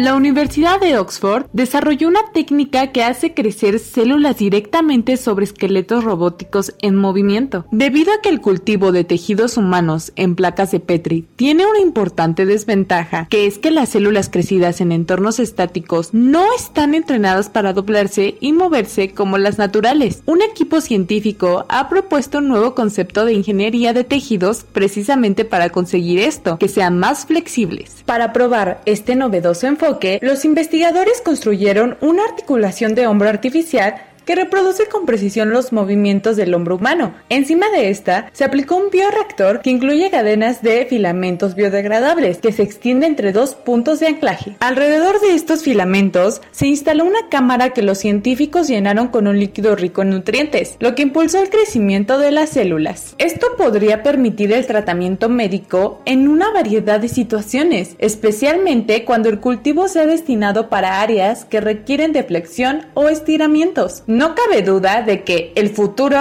es hoy. Para Radio UNAM, hice la gama. Bueno, y pues para platicar sobre este tema ya se encuentra en la línea la doctora Michelín Álvarez. Ella es académica del Departamento de Ingeniería en Sistemas Biomédicos de la Facultad de Ingeniería de la UNAM. Doctora, muy buenas tardes, ¿cómo se encuentra? Hola, buenas tardes, Dulce de Yanira, muchas gracias por la invitación. Gracias a usted por estar aquí con nosotros y preguntarle, pues de entrada, doctora, ¿cómo podemos entender el cultivo de tejidos humanos en esqueletos robóticos? Claro, como bien lo decía la cápsula, no todos los tejidos están estáticos, ¿no? Podemos pensar tal vez en neuronas que están muy tranquilas, pero el resto de los tejidos del cuerpo están en movimiento y necesitamos para crecer estos tejidos con las características que necesitan, pues ponerlos a moverse. Usualmente desde hace ya más de 20 años se utilizan bioreactores que generalmente estiran estas células, ¿no? Y bueno, además de las eh, de la parte mecánica, pues sí tienen eh, sustancias específicas para su crecimiento. Pero es muy importante estas señales mecánicas que va a hacer que cada uno de los tejidos se vuelva diferente. Y eso lo podemos ver, por ejemplo, si nosotros vamos al gimnasio, en macro hacemos ejercicio y nuestros músculos van a crecer. Dejamos de hacer ejercicio y nuestros músculos empiezan a bajar. Lo mismo va a suceder con este tipo de tejidos. Si les damos las señales que usualmente reciben en el cuerpo, van a tener las características que necesitamos. Y si no, que es lo que usualmente se había hecho, que estaban en un bioreactor relativamente estático, aunque sí les daban alguna estimulación, no es la suficiente, pues no tienen las características, ¿no? sería como entrenar haciendo sentadillas y después que te pidan correr un maratón. Eh, lo interesante de este trabajo es que simulan el movimiento, replican el movimiento del hombro, que es un movimiento muy complejo. Por ejemplo, podemos llevar el brazo hacia arriba y alcanzar sobre encima de la cabeza, cargar una bolsa del súper, ¿no? O sea, hacia abajo, hacer carga, hacia enfrente, hacia los lados, etcétera. Y bueno, con este robot permiten que estas células se vayan entrenando en un ambiente mecánico muy similar al que tendrían en el cuerpo. Todavía no sabemos si los resultados van hacia donde queremos porque todavía no hay ningún tejido que se haya, podido reproducir exactamente las características del cuerpo, pero bueno, es un avance muy muy importante, ¿no? Que vaya hacia hacia tener estas mismas respuestas que estamos buscando. Claro, justo eso quería preguntarle, doctora, em, un poco hacia dónde está conduciendo este tipo de investigaciones, eh, qué tan rápido están avanzando, si podrían utilizarse, yo lo pensaba en algún momento en prótesis, pero quizá en algún otro tratamiento médico.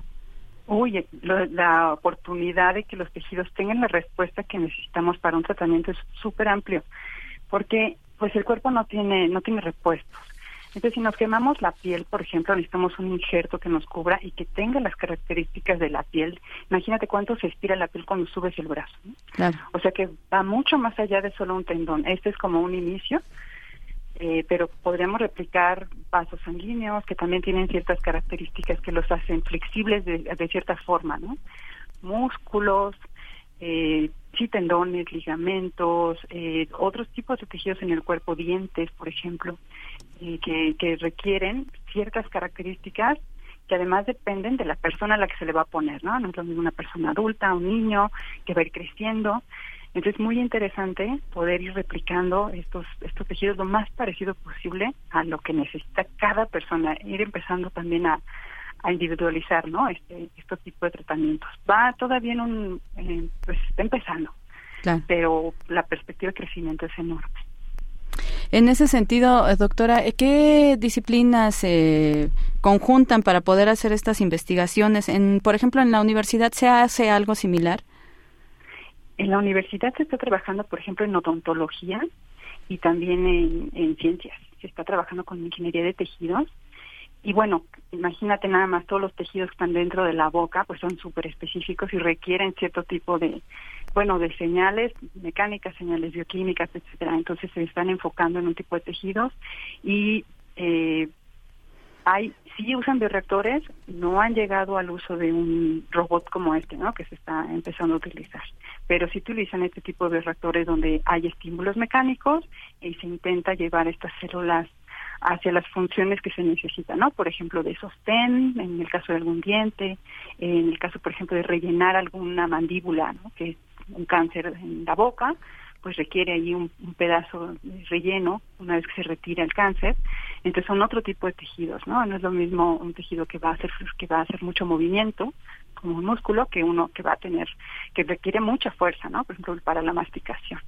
Entonces sí, sí hay investigación en la universidad, afortunadamente, y bueno, este, distintas áreas están trabajando, además de ciencias y de odontología, bueno, pues también este, requieren gente de bioquímica, de, de ingeniería que también esté viendo las características mecánicas y bueno, toda la parte bioquímica, eh, tejido en sí, ¿no? Crecimiento celular, biología, son muchísimas áreas que se conjuntan en estas investigaciones. Claro.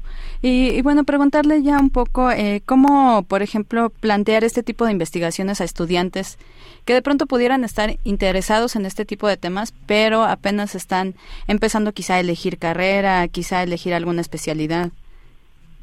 Claro, pues creo que muchas áreas podrían llegar a este tipo de investigación.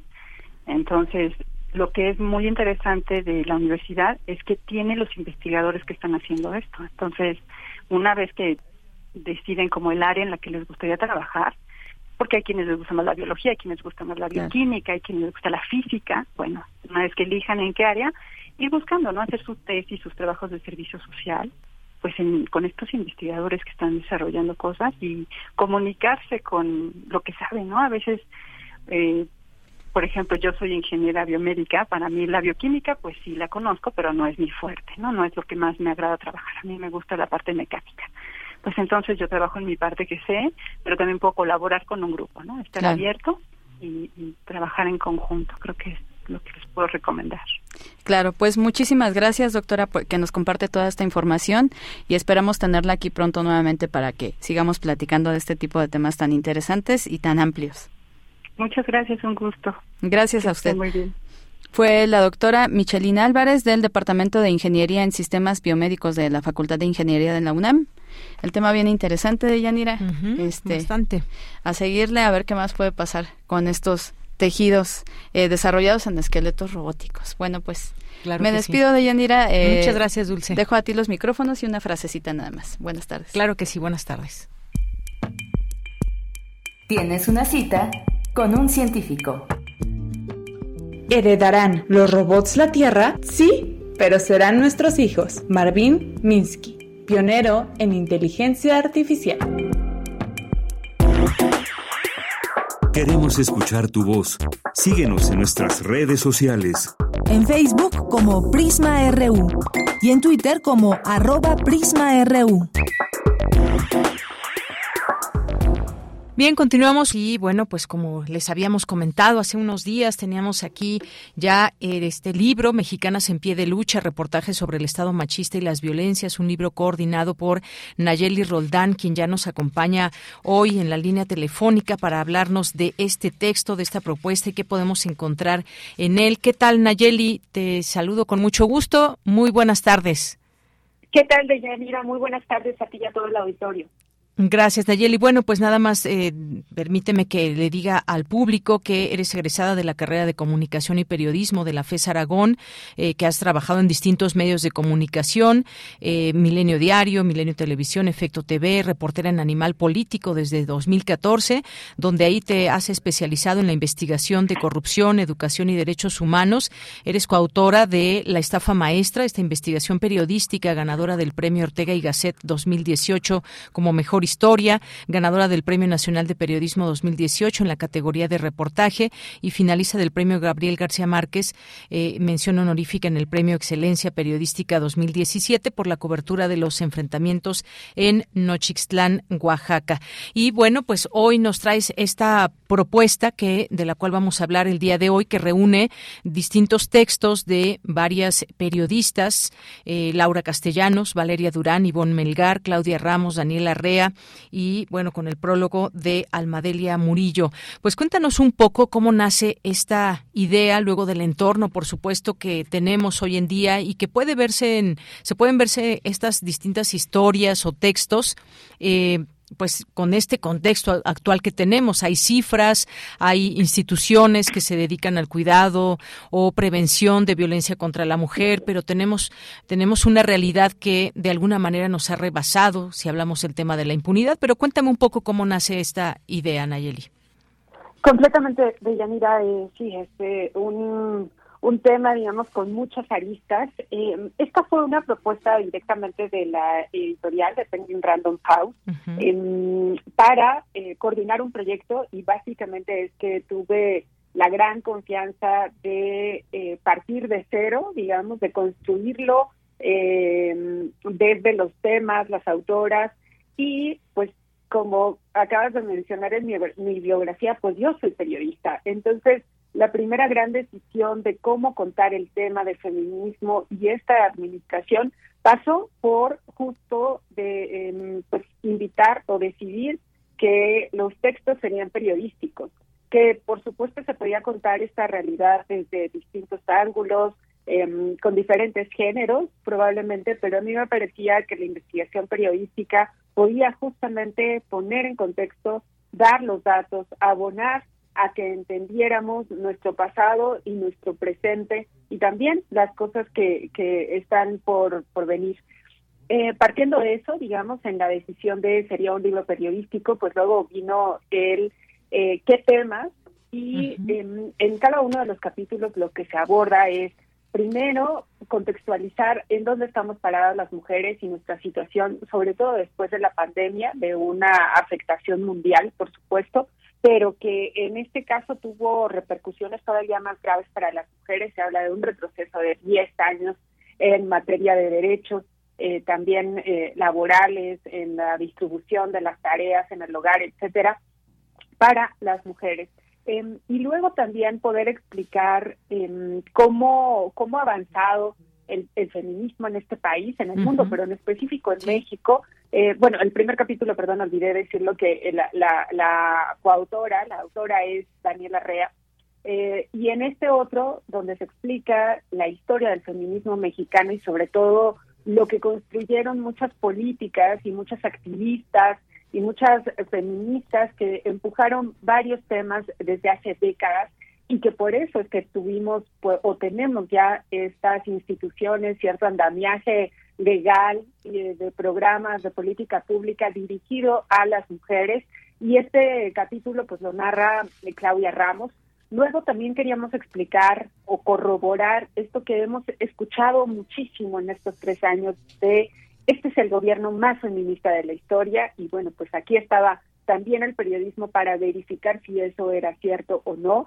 Y en este capítulo abunda Ivonne Melgar justamente en lo que ha sido para muchas feministas pues estar en el gobierno, pero al mismo tiempo lo que ha significado no defender las políticas públicas que van dirigidas a las mujeres. Y luego eh, yo hago también uno de los textos que, que justamente se enfoca en revisar lo que ha pasado en estos tres años, sí lo que ha pasado en, en, en diferentes sexenios, de, recortes presupuestales o de falta de asignación de presupuesto para políticas públicas de las mujeres, pero en esta administración en especial también vemos un retroceso clarísimo en materia de desmantelamiento de políticas públicas e, y de instituciones que justo Claudia nos había contado de cómo se habían construido. Viene feminicidios que cuenta Valeria Durán, que es em, pues uno de los capítulos más duros porque son las voces de las madres que perdieron a sus hijas eh, por asesinatos brutales y en el caso de Fátima, por ejemplo, pues era una niña de 11 años. Em, y entonces escuchar también de propia voz lo que significa la impunidad, la revictimización, la falta de, de, castigo a los responsables en un hecho tan cruel como son los feminicidios. Y cerramos el capítulo de Yanira con Laura Castellanos, quien nos explica lo que significa eh, pues la cuarta ola, esto que estamos viendo a las mujeres cada vez más jóvenes saliendo a la calle a protestar. Y bueno este este capítulo también como es el resto por supuesto em, no no hay una suerte de em, romantización ni de aprobación o descalificación per se de incluso acciones pues a, veces tan em, eh, polarizantes digamos como lo son las manifestaciones directas sino más bien como hace el periodismo acerca los datos acerca las voces para tratar de entender eso que esté pasando en, en, este preciso momento de ella, mira. Efectivamente, pues sí, nos, eh, nos traes aquí mm, pues este resumen de lo que trata este libro y algunas, algunas cosas y algunos datos que, eh, que puedo compartir con el público, algunas cosas que estamos eh, viviendo, por supuesto, estas discusiones que hay también desde distintos ámbitos, con las autoridades, por ejemplo, hemos tenido manifestaciones, hemos tenido también avances en general de parte pues de estos movimientos de mujeres, estas exigencias que se van dando. Eh, bien decías que hay un capítulo donde Daniela Rea eh, pues hace alusión a, que el Estado mexicano destina 1%, punto 1% del, del PIB a los cuidados, pero los cuidados no remunerados que representan 22.8% del, del PIB y que evidentemente eh, algo no está bien y, en esta ecuación alguien está ganando y no son precisamente las mujeres.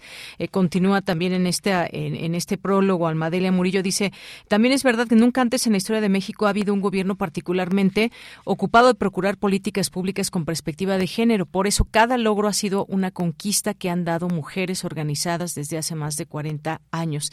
Y, también vamos pasando por este recuento de distintas instituciones que se han creado. Por ejemplo, 2001 se creó el Instituto Nacional de las Mujeres. Eh, luego también ha habido, por ejemplo, en 2012 hasta, hasta 2012 que se tipificó el feminicidio en el diario oficial de la Federación. Hay veces que parecen lentos estos cambios, pero han ido llegando poco a cuentagotas, pero todavía prevalece una situación como el tema de la impunidad. Y nos preguntamos, eh, nos preguntamos por qué los, los feminicidas matan y la respuesta es porque pueden, porque hay impunidad, porque muchas veces, muchas veces no hay castigo. Y esto también se toca aquí con estas historias y testimonios que nos traen. Ya mencionabas tú, Fátima, una pequeña de 12 años, de la secundaria todavía, que se le hizo tarde a su familia para recogerla donde normalmente la recogen y bueno, pasó algo terrible, que esa parte, eh, cuando la lleguen a leer, es realmente fuerte, todo lo que le pudieron hacer a esta pequeña y que al principio no se catalogó como feminicidio y que pues los menores de edad eh, y el que era mayor de edad pues estaba en riesgo de que se les pusiera en libertad, se les puso en libertad, después pues bueno ya está pagando uno de ellos condena, pero otro posiblemente pueda salir. La impunidad, Nayeli, es algo que, que también debe ser, eh, pues, entender cómo, cómo desfasar, cómo quitar esa impunidad sobre los casos. Completamente, Yanira. Eh, justo este capítulo en especial, que creo que es el más doloroso, también decimos que es muy necesario, que es muy necesario para entender justamente la rabia de las mujeres para salir a protestar, de las familias que no se cansan de exigir justicia y también del reclamo que deberíamos de tener todas y todos hacia las instituciones, hacia quien se encarga de la procuración de justicia, para que tengan el presupuesto que se necesita, la capacitación que se requiere, pero también la sensibilidad y la voluntad política de Yanira, porque hay demasiadas aristas en el sistema eh, judicial Em, que justamente nos tienen en esta en esta cifra terrible y vergonzosa de más del 90% de impunidad en materia de feminicidios. Y por supuesto que ocurre en muchos delitos sin duda alguna.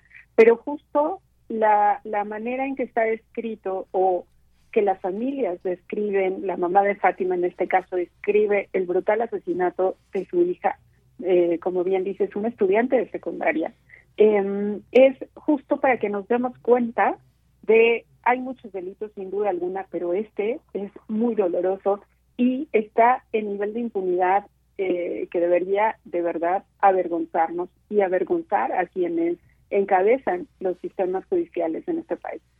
Efectivamente, porque pasan los años y, se notan tan pocos cambios a veces en la impartición de justicia y sobre todo también eh, hablar de, prevención porque los feminicidios se siguen contando y no sabemos no sabemos cuándo va a parar esto. Definitivamente tiene que ver también con una cuestión de cómo de por qué el, buscar los porqués de el asesinato a, a las mujeres que hay muchas discusiones al respecto. Se habla de un odio odio por cuestión de género y distintas cuestiones que nos pueden llevar a tratar de comprender estas eh, situaciones y de ahí pues eh, pues ver cómo se pueden prevenir.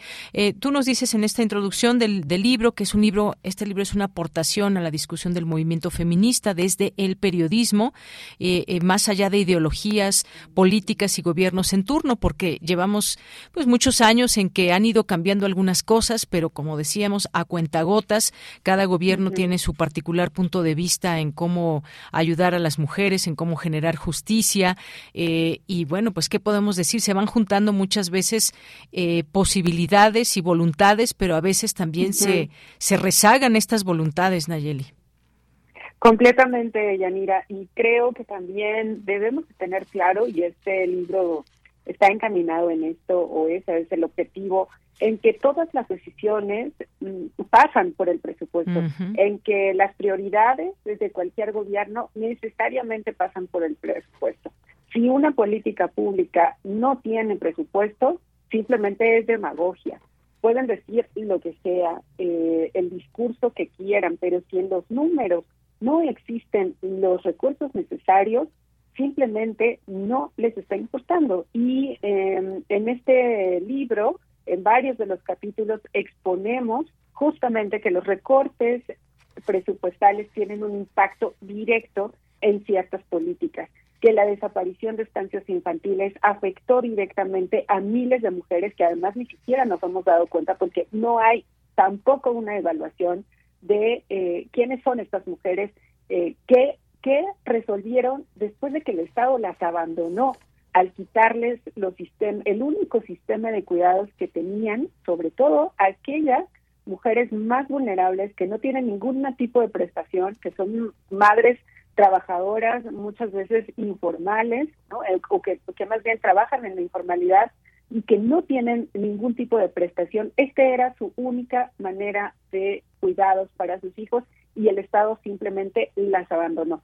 No hay ni siquiera una evaluación del impacto de esa decisión, que además, dicho sea de paso, nunca tuvo una justificación real. Sí, hay que recordar que el presidente argumentó que habían encontrado eh, mucha corrupción dentro de las estancias, pero nunca mostraron las pruebas y en este capítulo, de hecho, demostramos a través de solicitudes de información que las supuestas pruebas se trató de un censo donde eh, habían hecho evaluaciones a las estancias infantiles y las irregularidades que calificaron en pocos rojos, es decir, en alarma para cerrar una estancia, era que las maestras tuvieran las uñas pintadas, o que no hubiera bolsas de plástico cubriendo los botes de basura. Esas eran las irregularidades por las que las eh, muchas de las estancias, pues simplemente se decidió cerrar, Benjamín.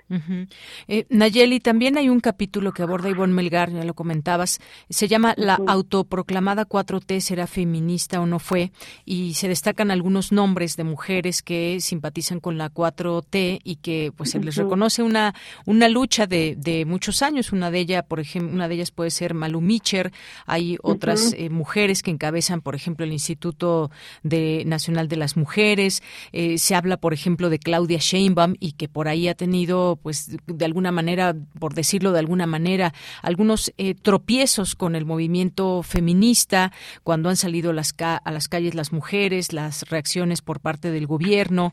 Eh, hay distintas cuestiones que podemos decir. Ahí, por ejemplo, está una declaración que traen en este libro la presidenta de InMujeres dice que no tienen por qué escoger entre las organizaciones de mujeres o ser la cuarta transformación y dice, nosotras somos feministas de la 4T porque esta será feminista o no será, es un feminismo para cerrar las brechas de la desigualdad con las mujeres indígenas, rurales, afro, mujeres con discapacidad, las de la diversidad sexual.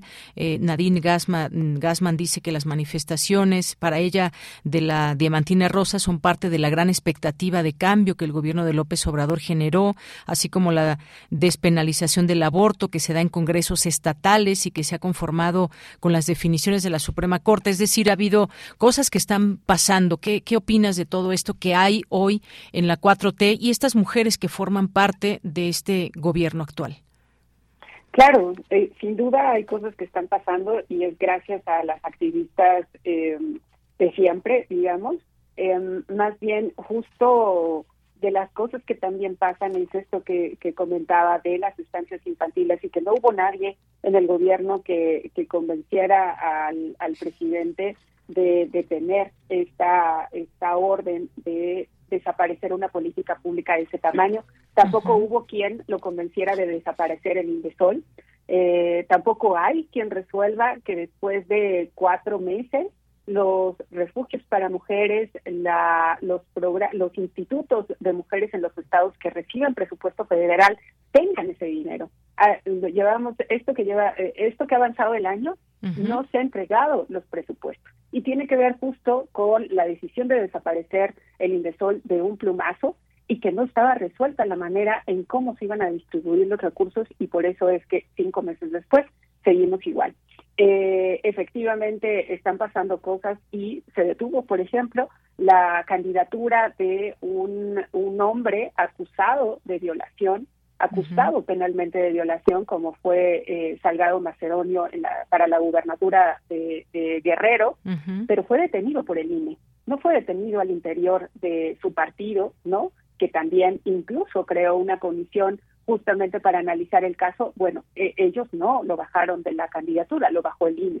Entonces, efectivamente siguen pasando cosas gracias a que tenemos instituciones aún, a el activismo de mucha gente y más bien lo que esperábamos justo, sí era una gran expectativa de este gobierno que se decía de izquierda, eh, sí había una gran expectativa de que eh, iban a haber estos tiros de precisión, que si bien no se, se había avanzado, pero no se había avanzado lo suficiente en los años previos, que en este sí se iban a ver las grandes transformaciones y en realidad lo que estamos viendo es diálogo roto con eh, las organizaciones feministas también partiendo de la base de este gobierno no quiere nada con organizaciones de sociedad civil, incluyendo a las feministas, y desde ahí empezó este rompimiento y luego con cada una de las decisiones de, política pública que ha ido, pues sí, literalmente, eh, pues eh, confrontando o, o, teniendo diferencias, digamos, entre eh, activistas feministas con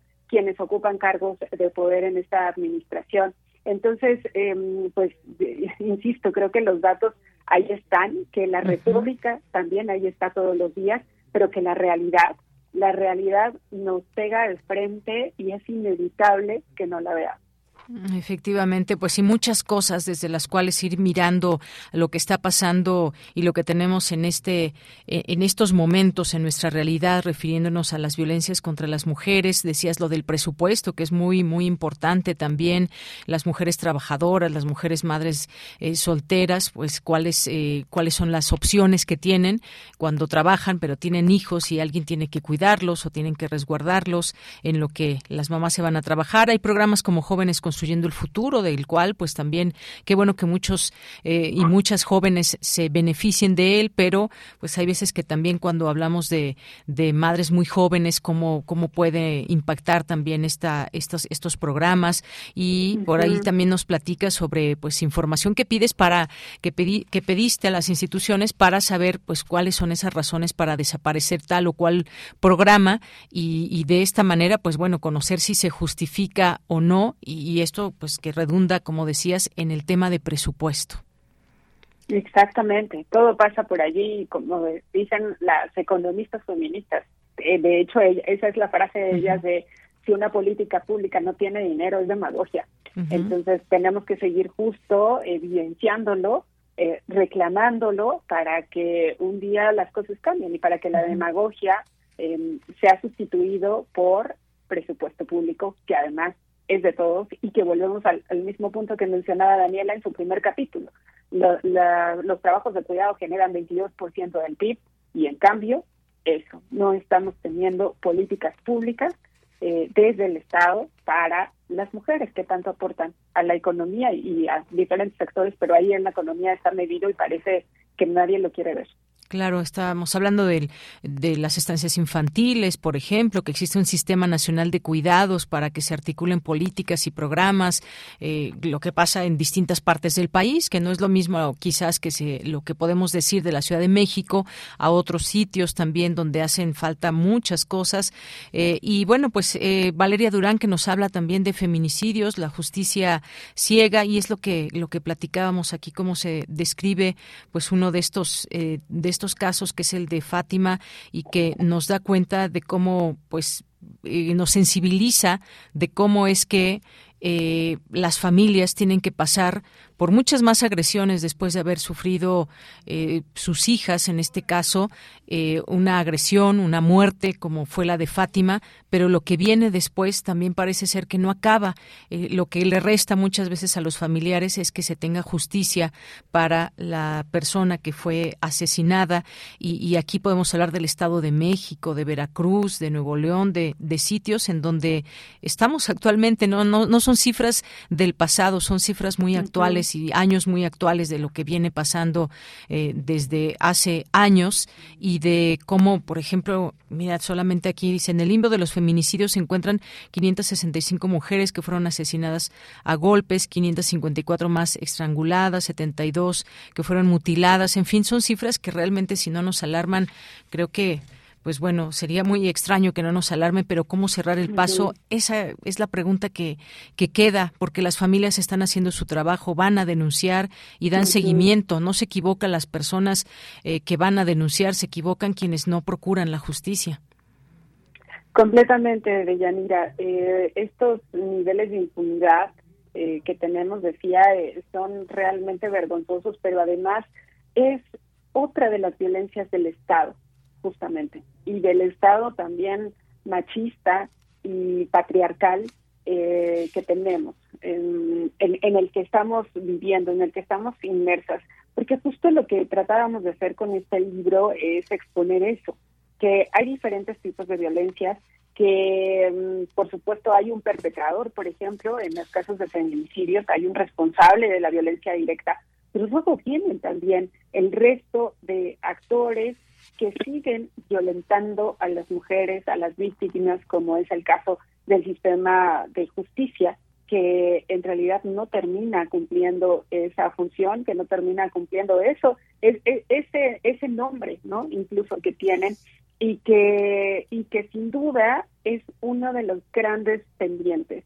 que son, eh, pues sí, funcionarios indolentes en todos los niveles, desde los que presupuestan los recursos, los diputados, en que les parece que la situación de las mujeres no es importante y por lo tanto no asignan presupuesto, en un presidente que cree que el movimiento feminista es opositor a su gobierno, que no entiende lo que significan las políticas públicas dirigidas a las mujeres, en quienes encabezan los sistemas de justicia y no atienden tampoco las denuncias eh, y tampoco investigan y tampoco castigan, y los jueces también que están revisando los casos y que simplemente no pueden, eh, no, no, lo que vimos en el caso de, Fátima, de no revisan incluso las pruebas y por una trampa judicial un, un presunto responsable puede salir en libertad.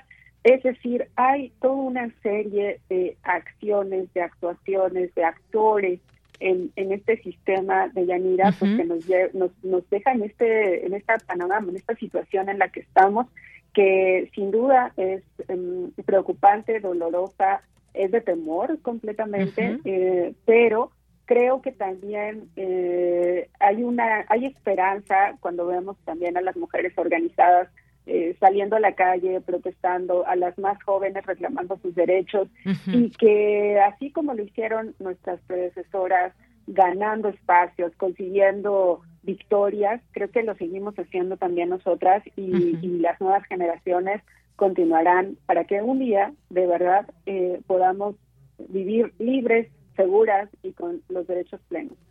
Claro que sí. Pues Nayeli Roldán, muchas gracias por estar con nosotros aquí en Prisma RU de Radio UNAM. Recomendamos este libro, este texto Mexicanas en pie de lucha, reportaje sobre el Estado machista y las violencias de Editorial Grijalvo. Muchas gracias por estar con nosotros y platicarnos del mismo. Muchísimas gracias a ti por el espacio, Deyanira. Muchísimas gracias por la entrevista, eh, por la lectura también eh, y saludos al auditorio. Gracias, gracias Nayeli. Un abrazo, hasta luego. Abrazo. Muy buenas tardes. Gracias a Nayeli Roldán, quien coordina este libro, periodista actualmente ahí en Animal Político. Prisma RU. Relatamos al mundo. Me llamo Carlos. Carlos Castro Saavedra.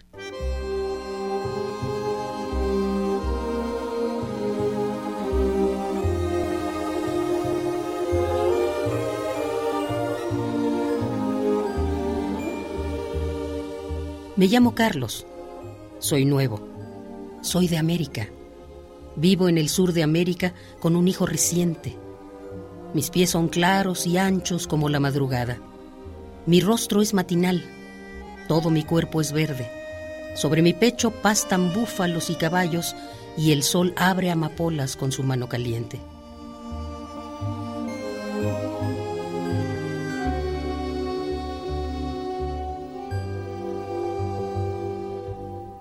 Creo en el pescador, en sus pescados y en sus redes. Me gusta ver el pueblo estrenando palomas. Siempre espero una carta con noticias del mundo Espero el pan, la paz, el amor, los manantiales. Espero mi hijo junto a las estaciones y pienso que el futuro va a llegar en los trenes. Defiendo mi esperanza, amo mi juventud, pongo un beso en la puerta de mi casa, lo pongo con amor de centinela. Después me voy, me voy de bala en bala, de granada en granada deshojando la guerra.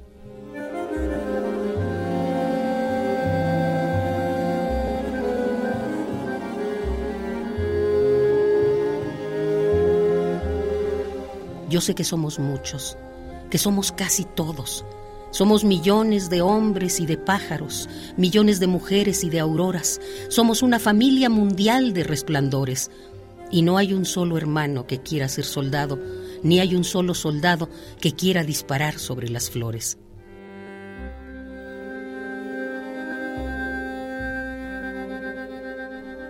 Nadie quiere trincheras. Todos queremos surcos, queremos tallos en lugar de fusiles y en vez de municiones queremos dulces granos y graneros repletos de marzos y de abriles. Todos están de pie, todos estamos fornidos y como trabajamos, con una corteza de amor nos defendemos.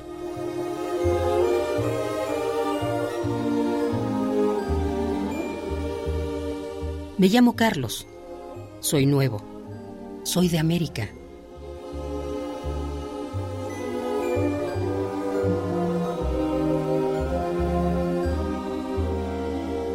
Me llamo Carlos. Carlos Castro Saavedra.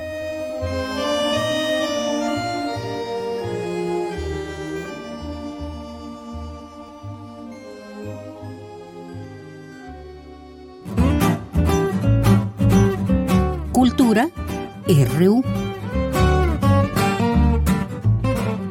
Nos vamos ahora con Tamara Quirós en Cultura.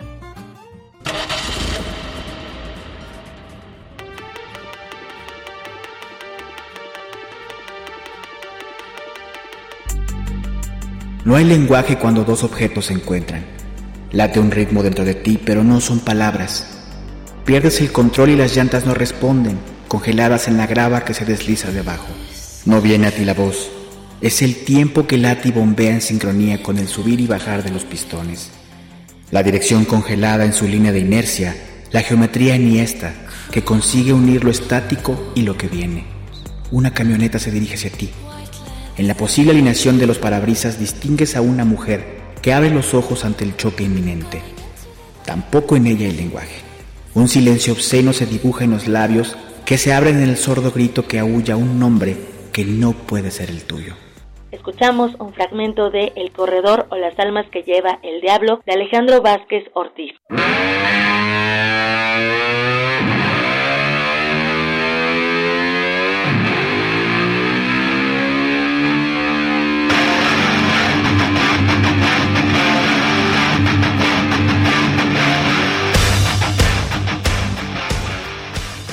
Muy buenas tardes, gracias por seguir en sintonía con nosotros a través de estas frecuencias universitarias.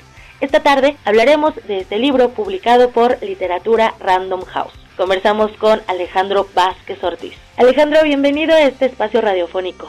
Platícanos cómo surgió este proyecto que tiene como hilo conductor los coches, la carretera, el viaje, las carreras. Sí, pues, eh, pues yo tenía muchas ganas de escribir una una novela sobre una carrera, básicamente. Esa era como fue la idea principal que me golpeó, si queremos, como un rayo divino.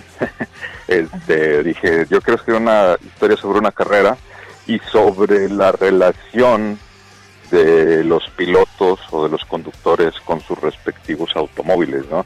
En un sentido de, de llegar al punto en donde casi casi quien vive, quien respira, quien habita las historias o el, este conjunto de historias son los automóviles y más bien los personajes eh, y sus historias y sus vidas casi casi son la gasolina que alimentan eh, el movimiento de estos vehículos, ¿no? Pero pareciera que hay una simbiosis ahí rara entre máquina y, hombre y, un poco esa exploración, ¿no? y después fui evidentemente haciendo exploraciones e incorporando pues también todo el ambiente industrial eh, de fundición, de acero, de motores que pues rodea a gran parte de la ciudad de Monterrey, ¿no? Así es, eso me gustaría desglosarlo. Eres originario de Monterrey y en este libro plasmas muy bien los paisajes. En una de las historias eh, nos describes y nos llevas a uno de los espacios. Pasamos por la carretera donde están estas grandes montañas de Saltillo. Eh, quienes hemos pasado por ahí sabemos que te impresionan, sobre todo si ves el amanecer o el atardecer. Eh, ¿Qué tipo de trabajo de investigación realizaste? Además de, de estar claro en esta carretera que nos describes, pero ¿qué trabajo realizaste de investigación para meternos en las entrañas de los coches? Claro, bueno, ahí es que yo hago trampa y es que yo me dedico pues también eh, quisiera decir que en mis ratos libres, pero no, más bien en mis ratos libres escribo y, mi, profesión es el trabajo en una, pues sí, en un centro de acopio y reciclado de motores, ¿no? Entonces desarman los motores, se sacan las refacciones que se pueden vender, eh, entonces por eso ya conocía todo, digamos, eh, todos los eh, la anatomía y todas las entrañas y que por eso están bien reflejadas ahí. Y de hecho nosotros estamos aquí justo al lado de la autopista Saltillo, entonces básicamente es donde estoy casi durante toda la jornada laboral. Entonces pues conozco bien la carretera, conozco bien pues sus peligros porque también como estar como va hacia arriba muy pegado a la montaña pues todos eh, y, Saltillo está más elevado que Monterrey. Es decir hay una pendiente no constante pues se vuelve peligrosa, ¿no? Y sobre todo si añadimos cuestiones climáticas como neblina y demás, que también forma parte ahí de la atmósfera de la carrera.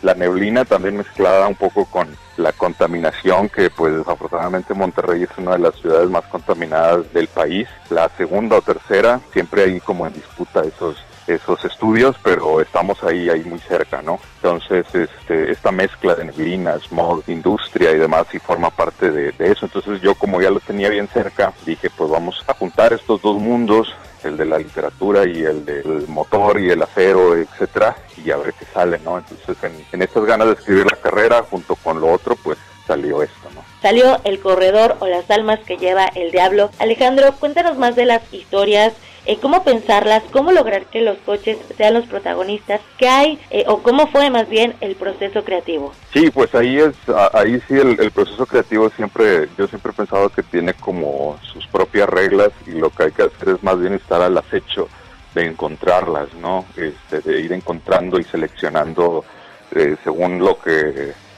las cosas que te van pasando, las cosas que vas explorando y lo importante es tener ahí como la mente muy bien despierta y atrapar precisamente cuando vemos algo que nos puede servir. Por eso desde el principio cuando me dio esta, digo, revelación, pues empieza ahí el germen y empieza la bola a caer y luego vas agregando y agregando cosas.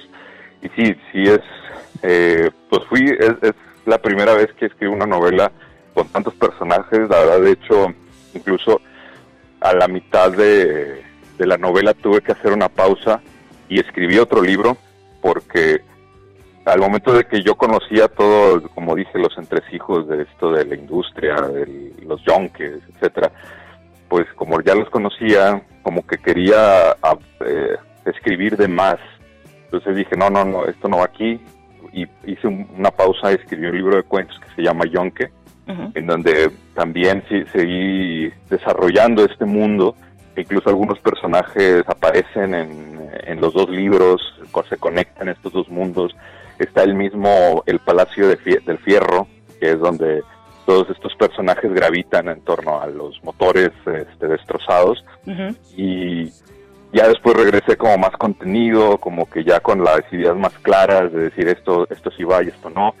Y entonces ahora sí era el trabajo de hilar, ¿no? Y de que no se me perdiera ningún personaje al ser tantos y que cada uno de los personajes llegara a su destino final, ¿no? Este, sí fue un reto, pero pues ahí pacientemente este, lo fui haciendo. Celebramos desde la Ciudad de México, Alejandro, celebramos que nos podamos reunir para hablar de literatura, para hablar de estas historias tan diversas. Gracias por tomar la llamada y platicarnos sobre El Corredor o las almas que lleva el diablo. No, muchísimas gracias a ti por la invitación y un gusto platicar. Muchísimas gracias. Alejandro Vázquez Ortiz es autor de El Corredor o las almas que lleva el diablo. Lo encuentran bajo el sello Literatura Random House. Que tengan excelente tarde. Hasta mañana.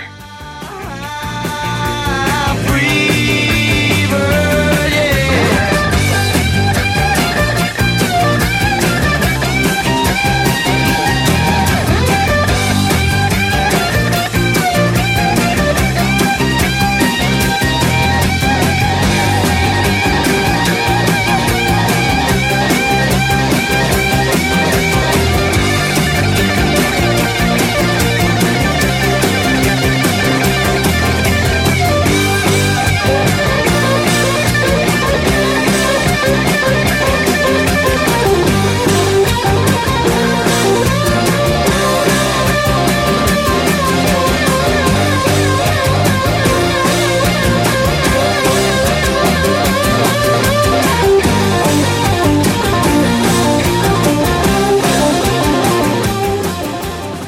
Despedimos por esta ocasión en este miércoles 13 de julio. Gracias por su atención. A nombre de todo el equipo, soy de Yanira Morán. Gracias, buenas tardes y buen provecho. Radio UNAM presentó Prisma RU. Una mirada universitaria sobre los acontecimientos actuales. Prisma RU. Relatamos al mundo.